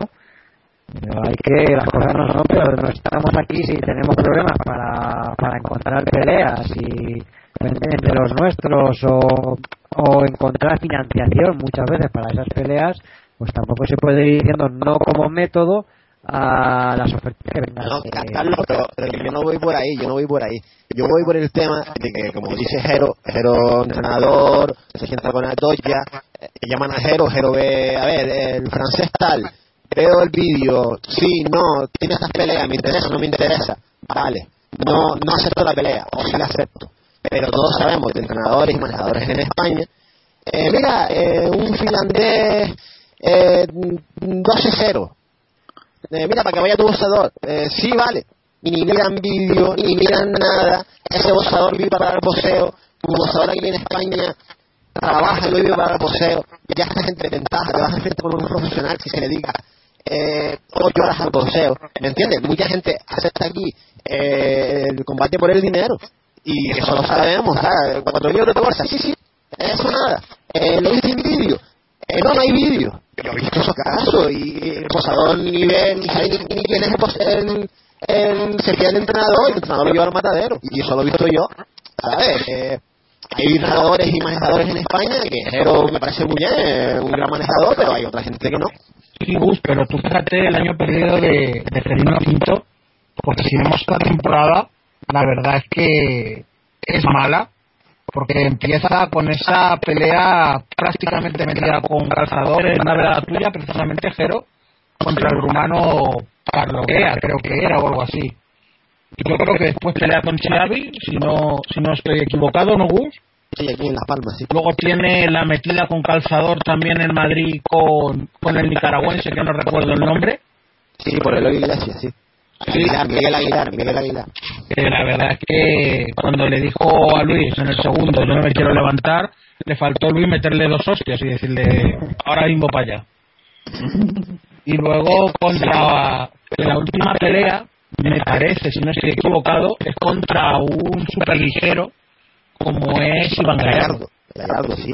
Pero vamos a ver, el tema de Reino Quinto es que estamos en las Islas Canarias, no estamos en la península, y cuesta atraer eh, a, a boxadores. Y aparte de que aquí estamos pasando por una crisis igual que en el resto de España. Y a nosotros más aún por ser eh, insulares. Y no hay dinero. Y no hay dinero para, para pelear en casa. Eso está claro. Y Ferino no ha peleado este año porque no ha habido dinero para traerle a boxadores. Y las ayudas que prometieron, eh, la gente de- del gobierno de Canarias y demás, eh, no aparecieron. Aunque hay Ferino y lo patrocina, pero otra gente que apostó por Ferino no ha aparecido. Y a es lo que voy, que no hay dinero. Y, y eso, hay que buscar por ahí en la península a ver si alguien en Madrid llaman a Ferino. Bueno, pues mira, enlazando precisamente boxeadores que se han ido cayendo en pelea, eh, vamos con otra de las peleas de este fin de semana, como es esa de Alcalá, donde pelea Rubén Barón contra el rumano Chiruta a seis asaltos y Jero creo que también pelea maravillita, ¿no? Sí, bueno, las dos peleas profesionales son de los dos de los dos alcalaínos, una colaboración que es eh, David Maravillita y, y por supuesto el alcalaíno del paque que es Rubén Barón. Pues una, una veladita y con dos combates profesionales, y algún combate neo y combates amateur que tenemos este sabadito aquí en Alcalá para ir despidiendo el verano. Llevas tú a alguien de la escuela también, ¿no? No, yo estoy de vacaciones. Ah, qué, qué bonito está eso, claro. Se va Águila Roja de las pantallas, Jero se va también de vacaciones. No, yo llevo, llevo, llevo tres, pues desde el puente de mayo, sin parar, ningún fin de semana de peleando y peleas y para arriba y viajes y tal, y bueno, y creo que, que bueno, no tiene que confirmar una pelea de Arteaga en una velada del 24 en Villalba, en la cual va a pelear, creo que Cristian Morales con Bento, un combate de revancha, y bueno, me tienen que confirmar porque porque bueno, ahora en verano está la cosa muy complicada, pero vamos, si los quiere, pues peleará David Arteaga con Jonathan Fabián. Y bueno, creo que será ya la última pelea de, un poco de, la temporada. Pero es un poco lo que hablamos, el ejemplo de, fíjate, David Arteaga iba a pelear dos fines de semana seguidos ahora y que y, por mala suerte se han caído las dos, las dos peleas. El chico preparado, pues mira, le hemos dicho, mira, vete a los Sanfermines, descansa un poco y luego ven y preparamos la otra. Pero él, él, es lo que nos es, es así. Llevas, llevas entrenando seis semanas con él para hacer dos peleas y se caen las cosas. Pues bueno, Sí. es un Esto, poco. eso ya es mala suerte, ¿eh? Mira, José, José eh, quisiera, quisiera hacer una, una pregunta a ustedes que yo la llevo pensando esta semana. el combate de Rubén Barón contra Giruta, eh, ¿piensan, ¿piensan ustedes que después de todas las sesiones de sparring que ha tenido eh, Rubén Barón con McLean y con alguno más, es competente hacer un combate a seis rounds con Chiruta? ¿Sabes? Que yo no lo veo. ¿Sabes? Después de, de hacer unas sesiones de sparring brutales, que seguro que las, las ha hecho, es compet- competente hacer ahora un, un combate con Chiruta. No, no es más competente seguir haciendo sparring con gente de tal o buscarse un combate que le ayude eh, algún amigo en Alemania o quien sea, o en Marbella, donde sea. ¿Sabes? Es que no lo veo ese combate. No veo Mira, un combate yo- de preparación Chiruta. Mira, yo te voy, a, te- voy a dar mi opinión al respecto. Eh, Sabéis que mi opinión es si se puede hacer una carrera, dos palomas y un gavilán. ¿No? Si se puede hacer, porque gracias a Dios Alcalá y en este caso pues pues el, el- el- el patrocinador que es el del gimnasio Adidas Alcalá, Meroño y tal, que, que está haciendo un esfuerzo para que pues para que Rubén pueda hacer una, una un- pueda pelear en su casa y demás y tal, y va a pelear con, con, otro- con otros, ha ido y demás y tal, yo creo que la mejor forma para evitar el ring rush, que hablamos mucho, el oxido de ring, pues es, hacer tu pelea delante de tu gente, que al final puedo- lo puedo considerar un sparring o no es un sparring, porque cuidado con Chiruta, que los dos primeros asaltos, si puede, le quita la cabeza, y pero creo que la gente le ve, creo que estás haciendo un trabajo muy importante para que en octubre, si Dios quiere, poder hacer el europeo, que la gente no se olvide de los boxeadores, porque la gente va a ver al Madrid porque el Madrid juega todos los fines de semana y estás acostumbrado a verlo y decir, oye, ¿qué ha hecho y tal? Pues, pues un poco es empezar a vender ya una velada y un posible campeonato de Europa y yo creo que, que esto al final es un espectáculo, que a veces hay peleas que son más disputadas, otras menos disputadas, pero que esto es boxeo y aquí cada uno en su peso te pueden hacer, te puede hacer un cuadro cualquiera. Lógicamente el favorito 31 es Rubén Barón, no, no rasguemos las vestiduras, esto es así, pero creo que es una pelea que, que, le- que el más beneficiado de todo es Rubén Barón, porque coge ring, porque está ahí, porque viene de, como dices tú, viene de guantear eh, con con, con McLaughlin en Marbella y después se ha, tirado mes y medio con Stur en, en Colonia y creo que lo mejor pues ahora que pelee con su gente después que descanse un poco y empiece a preparar el campeonato europeo yo para la carrera de Rubén Barón lo veo cojonudo Pero Jero. Jero, yo lo que no veo en el caso de, esto es hizo su hizo el combate con David Pulido. Todos vimos lo que fue. Después hace unas sesiones de sparring que no las he visto, pero supuestamente tienen que ser espectaculares, con gente de primer nivel. Y entonces, después de esas sesiones espectaculares, que tú te sientes, vamos, como un rey que coges a cualquier posador por ahí y le metes una paliza, pues, en vez de buscarle un rival que no sea un crack, una maravilla, pero a ocho rounds, a un, ¿sabes? un buen rival, más o menos, le buscas a Giruta. A seis rounds, ¿sabes? Eso es lo que no veo yo, ¿sabes? Ya lleva primero Pulido la- y la Giruta. financia- hay que ver la financiación que se tiene, si es una Ah, velita muy bien Carlos muy bien Carlos. una Mucho. pequeña hay que ver la, finan- la, la financiación. Segundo, eh, eh, pues un poco, no sé si por compromiso, para mantener un poco el ritmo, el ritmo y no dejar pasar tantos meses, un descanso de agosto, pues con este ritmo llegar bien para la cita que habrá el 6 de octubre.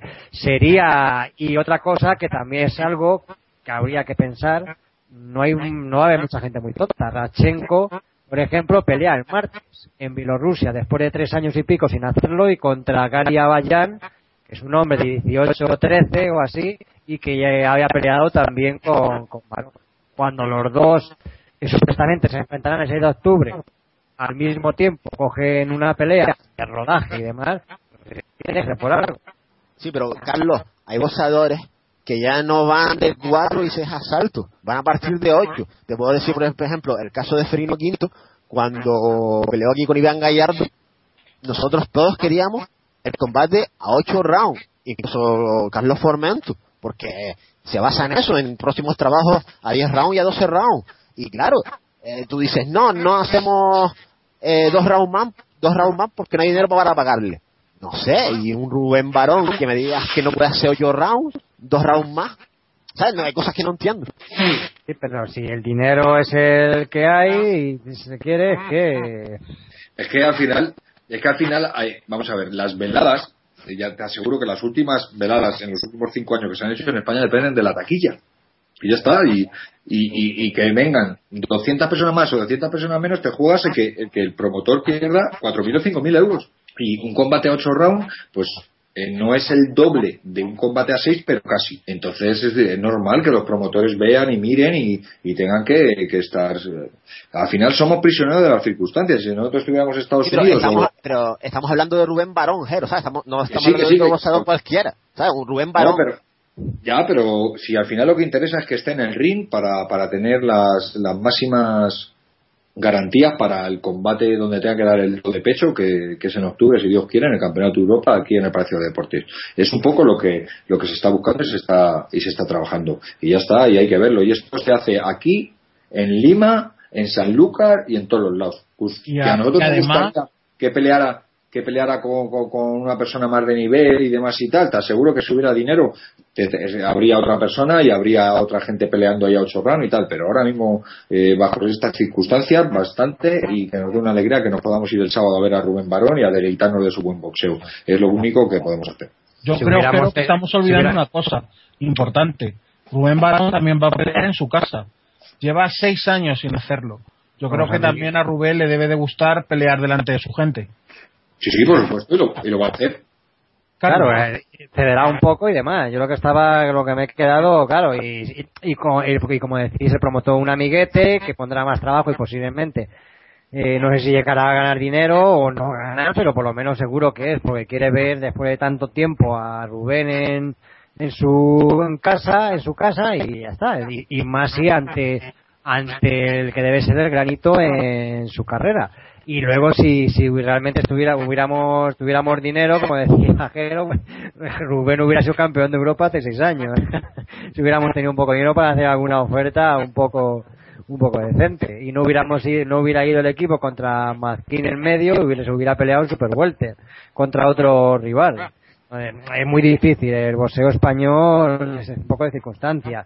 Lo que, eh, no lo digo por Gus, pero lo que se, eh, lo que mucha gente le, le escucho, sobre todo ahora que se puede seguir mucho el boxeo internacional, y ya nos vamos a las grandes peleas en Las Vegas, que bien, es que lo vemos casi igual, que fácil, ah, pues si pelea ese con ese, ¿por qué aquí no pelean? Pues porque no hay dinero, esto es muy, esto, esto es muy difícil de cuadrar.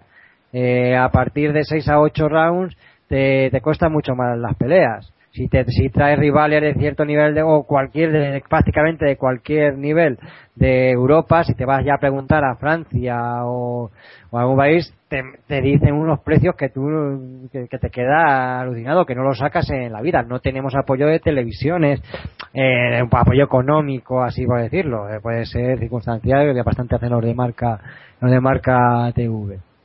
Entonces Pero- estamos un poco, estamos, estamos bastante vendidos. Carlos. Muchas veces, no, no, espera, un segundo, muchas veces no se tiene ni el dinero para pelear por un título internacional WBO con todos los CIR y demás y nos tenemos que, que amoldar y no poder optar a esos campeonatos. Yo cuando decía Tocha eso de eh, si me apoya alguien con dinero una televisión y, y demás, eh, te tres campeones del mundo en dos o tres años, si es que es realidad y un poco el que sepa cómo va el cómo va el mundo del boxeo con un poco de, dinero y un buen y unos buenos boxea- un buen boxeador decentes incluso se montan te montan tus campeonatos de, de Europa y te montan unas buenas carreras de púgiles. O sea aquí hemos tenido púgiles que no tienen nada que envidiar a muchos alemanes. Los alemanes han acabado siendo campeones de Europa intercontinentales y algunos mundiales y otros y, no- y nosotros aquí nos hemos quedado en la eh, en- a, a medio camino mucha gente ¿por qué? porque no se le ha podido dar eh, un nivel de, de gente para subir al ring, no se ha podido traer gente de fuera, no se ha podido eh, pelear por muchos títulos y al final muchos han acabado como trampolín, siendo buenos bucles, pero como, como trampolín en vez de como, de como primeras espadas. Esa es mi opinión.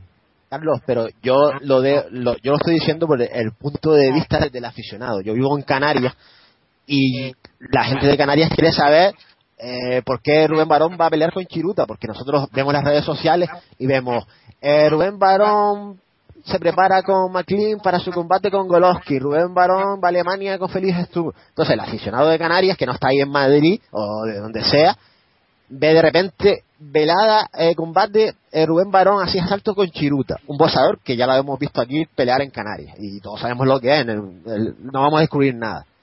Y claro, y si tú te quedas ahí, el aficionado dice, coño, y ahora van a hacer el combate a este Chiruta Barón y va a disputar el, próximamente un campeonato de Europa contra Rachenko, ¿sabes? La gente quiere saber de eso, por eso yo, yo meto la pregunta para que todo el mundo sepa lo, que pasa y lo que no pasa. Sí, sí, no, pues es una pelea así organizada para mantenerse en forma, peleando en casa, una veladita pequeña y es un rival que, que se puede traer, me imagino que con el dinero que se tenga y dadas las circunstancias. Aunque se hubiera tenido muchísimo más dinero, el, todo el dinero casi del mundo, no te puedes traer a, a un mes y medio así de empezar a estar a tope para un campeonato de Europa, un rival que se arriesgara a hacerte daño. No, Carlos, ahí no estoy de acuerdo contigo porque sabes perfectamente que en Europa, si tiene dinero, puede buscar un 8 round ah, para Rubén Barón y sabe que a Rubén Barón no le va a hacer daño y lo va a hacer trabajar. Y todos sabemos Claro, pero a lo mejor es lo la que ha pasado con David Pulido y lo un que va a pasar con georgiano- Chiruta. Va a ser un Sí, pero de la Rubén Barón. diferencia, la diferencia económica que haya entre un georgiano que le tienes que pagar gastos y ocho, y ocho rounds, eh, la diferencia entre ese dinero que necesitas y la que puede ser para para Chiruta por estar por aquí, pues eh, es muy- ya seis rounds, pues es mucha. Entonces, Sí, pero no me claro, que le va a hacer daño a Rubén Barón un, otro chico que venga de fuera, porque vamos a ver, todos sabemos lo que va a hacer Chiruta, un recital de Rubén Barón con Chiruta, lo mismo que vimos con David Pulido, ¿sabes? Claro, ¿sabes? No- a nosotros no, no nos aficionado no nos engañe, esos son combates que se van a hacer porque se tienen que hacer y punto, pero pero no, no es el combate ideal. Yo sigo con la teoría de Jero de, de los alcoholes y, y las palomas. Yo con mi teoría de que si se hubiera tenido el dinero para hacer las cosas como nos gustaría, pues Barón hubiera sido, lo vuelvo a decir lo mismo, hace cuatro o cinco años campeón Europa, o se le hubiera hecho una oferta a Beisangurot que no hubiera podido rechazar de ninguna de, la- de las formas. Y, este- y podríamos haber luchado aquí en Madrid por el, por el título mundial de la WBO, pero claro, eso, estamos hablando de las cosas. Ahora vas a decir al del gimnasio de Guadalajara, gástate más dinero para que la gente, para que Rubén haga un, un a ocho rounds contra un georgiano o contra quien vamos a buscar. Sí, pero No esa es tu no opinión, hay. Carlos. El, aficion- el aficionado paga una entrada. Esa es tu opinión, ¿sabes? Nosotros somos aficionados al boxeo y yo cuando pago una entrada exijo algo más. No, no exijo, vale, no exijo un halcón. Vale, quiero una, una paloma, pongo una paloma, pero no ponga una paloma, por ejemplo, por poner un caso que se acoja. A ver si me entiende, ¿sabes? Es que ustedes hablan por el boxeador, pero el aficionado se merece un respeto. Y eso lo, vivimos, lo, ve- lo vemos en Canarias y lo vemos en otros sitios. Vale, no hay dinero para el boxeo, pero tampoco me pongan una entrada a 15 euros, a 20 euros, si vamos a ver un sparring. Ahí Pero no- bueno, pero, pero, pero escúchame, a ti te ponen un cartel, a ti nadie te obliga, o, o, o vas o no vas, tú quieres ver a tú, en este caso, Rubén Barón pelea en Alcalá, sus vecinos quieren ir a verle, Eh, vale 15 pavos, el que quiera ya sabe con quién pelea o con quién no pelea, si quiere lo pagas y si no, no lo pagas, o sea, no es cuestión, nadie está engañando a nadie, no nos confundamos. Sí, pero a la gente, a la gente que no sabe le vendes un combate, porque eso pasa aquí en No, no, Canarias. bueno, le- es que no saben. Eh, Yo te aseguro que la persona que pague 15 pavos, te aseguro que saben, ¿eh? que esto ya no. Yo creo que ya el, el, el público que va al boxeo, ignorante y tonto no es, ¿eh? que ahora con las redes sociales y con todo, todo el mundo sabe Sí, a lo que sí. estamos hablando. Y creo que en, en nuestro caso, pues estamos en un medio como en la radio, que estamos informando. Cada uno tiene sus opiniones y, por supuesto, y luego cada.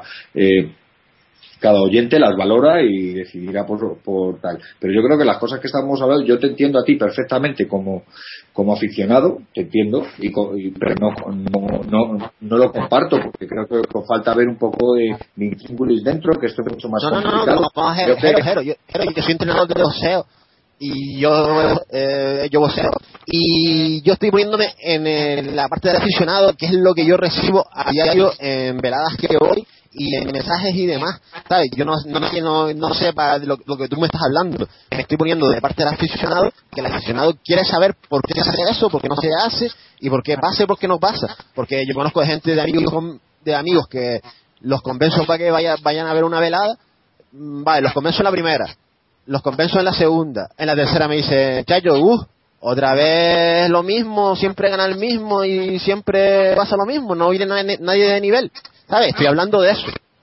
Y estoy poniéndome de abogado del diablo, ¿sabes? En plan Sí, sí, aficionado. sí, que yo te entiendo, pero escúchame, que se vengan aquí a Madrid. Aquí el otro día hubo una hora de 16 combates que nadie sabía quién iba a ganar. O sea, que te lo digo, o sea, las pasaron, como digo yo, entre comillas, moradas todos. O sea, eh, Schuster las pasó moradas para ganar. Ganó, ganó, pero las pasó moradas. Eh, Romerito Alemora se dieron una que te cagas. O sea, en Rudy Encarnación, hasta el quinto asalto, el combate estaba completamente igualado. Entiéndeme, eso no, yo no sé lo que estará pasando en Canarias, pero te aseguro que aquí en Madrid, o sea, las veladas que estamos haciendo son súper igualadas y que no se sabe cuál va a ser el resultado. Y aún así la gente no va. O sea, eso no, no, no sabemos qué cuestiones a veces a veces son en este caso pues mira pues yo creo que Rubén tiene que hacer una pelea de rodaje en este caso el Chiruta como si hubiera sido otro y lo que estamos buscando es eh, digamos que eh, llegar algo más alto y para eso hay que hay que trabajar. Y es lo que digo como dice José pues a veces son halcones y a- o gavilanes y a veces son palomas. Y esto es un poco importante que su público pues llene eh, el próximo día el pabellón en Virgen del Val en Alcalá, que disfruten de su paisano y que esa gente que ha disfrutado con su paisano, aunque para ti sea un sparring, ¿no? Y para mucha gente, que yo no me entrar en eso, eh, luego vaya a ver a Rubén Barón al Palacio de Deportes o a la cubierta o donde sea a hacer su campeonato de Europa y ya está, y eso es un trabajo también un Y, poco con- de y contra quien sea, porque no está nada claro. Sí, bueno, eso Dios dirá. Bueno, Dios o los rusos, uno de ellos lo dirá. Bueno, Sí, chicos, o pues. o un tío ruso. Sí, el, el dios rusito. Eh, bueno, Gus, pues muchas gracias por estar con nosotros aquí en el debate y te esperamos más semanas. Eh, sí, igualmente, un placer hablar de boxeo con ustedes y buenas noches. Carlos, muchas gracias por estar aquí en Segundo Asalto y nada, la semana que viene seguimos hablando de, de todo el boxeo. De acuerdo, un placer. Sí. Bueno, Jero, tú ya Hasta sabes luego, que José, te toca. a- hasta luego. No, Hasta nada. Jero, que tenemos que seguir entonces toda la noche, que Sergi Serrano no va a irnos si no, no dicen lo tuyo. Bueno, vamos a ver, yo como sabe que pues, me gusta leer y me gusta leer, últimamente de los tres libros que estoy leyendo pues son así un poco de relacionados con el boxeo, me gusta ver cómo los escritores que, que no son practicantes en sí pues pues hablan de nuestro deporte un poco, ¿no? y demás y tal, ¿no? Y estoy un poco con, bueno, que ya hablé hace poco que no había empezado a leerlo, con un libro de David Torres que se llama Niños de Tiza, que es la segunda parte de un finalista en Nadal que se llamaba El, Gran Silencio.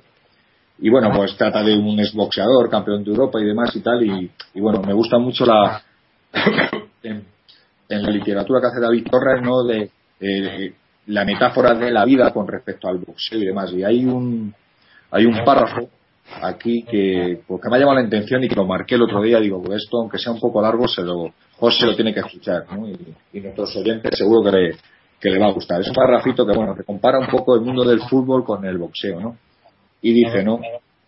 El fútbol nunca significó gran cosa para mí. Toda aquella parafernalia de camisetas listadas, los números de los dorsales y los guantes de los porteros me importaba una mierda. Con el tiempo descubrí por qué el fútbol me repugnaba con la misma fuerza que me atraía el boxeo, cuando comprendí que es un deporte de lloricas, teatreros y cobardes. Qué asco me daba ver a esos hombretones hechos y derechos llorando como damiselas, sujetándose el tobillo tronchado hasta que conseguían que el árbitro sacara la cartulina del bolsillo. Después, al reanudarse el juego, el supuesto cojo echa a correr que se las pela. Y lo primero que se le ocurre a uno de esos ridículos millonarios en calzón corto cuando le meten un gol a su equipo es negarlo, desaforadamente, con el brazo mientras va a protestar al árbitro. No sé qué haría cualquiera de ellos frente a la verdad explícita del boxeo, donde el árbitro solo es una sombra que se desliza entre las cuerdas para evitar el asesinato. Al contrario que en el boxeo, en el fútbol, el tongo no es la excepción, sino la regla. Con tal de ganar, vale cualquier cosa. Me gustó el apunte. ¿Qué te ha parecido? Pues la verdad es que dice lo que realmente hay. Sí, lo que pasa es que a, a tiempo de juego Joseba la Ramera no me va a llamar, sí, pero bueno. No, pero bueno, uno te puede decir, vaya fiesta, ¿no?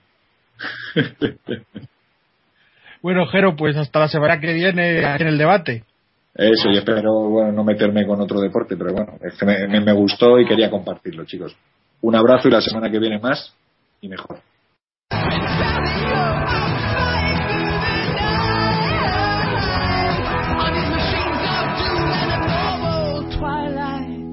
Charlie, la marca más antigua del mercado español, especialista en boxeo y deportes de contacto, pierde la cabeza. Ofertas 3x2. ¿Cómo? ¿Y dónde lo puedo encontrar? En Madrid, calle Pamplona número 22, teléfono 91 311 6412. O en Barcelona, calle Góngora número 38, teléfono 93 354 1576. ¿Te lo vas a perder?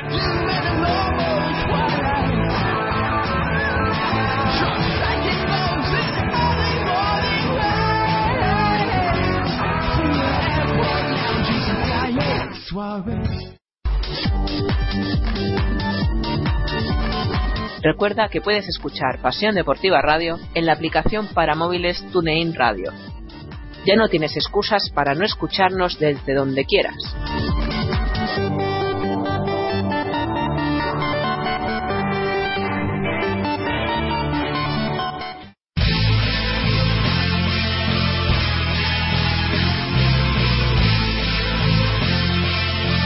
Hola, soy Eli. Hola, soy Marta. ¿Quieres un regalo único y personal para una persona en especial? Visita el mundo de Eli y Marta en Facebook. Hacemos muñecos personalizados hasta el más mínimo detalle. Recuerda, facebook.com barra el mundo de Eli Marta. El mejor detalle al mejor precio. Te esperamos.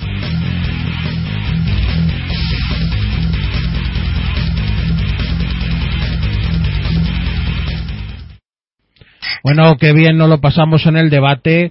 La verdad es que hoy ha sido un poquito más largo. Ya cuando estamos los cuatro hablamos mucho más, hablamos de muchos más temas y la verdad que muy interesante, aunque se quede un pelín largo.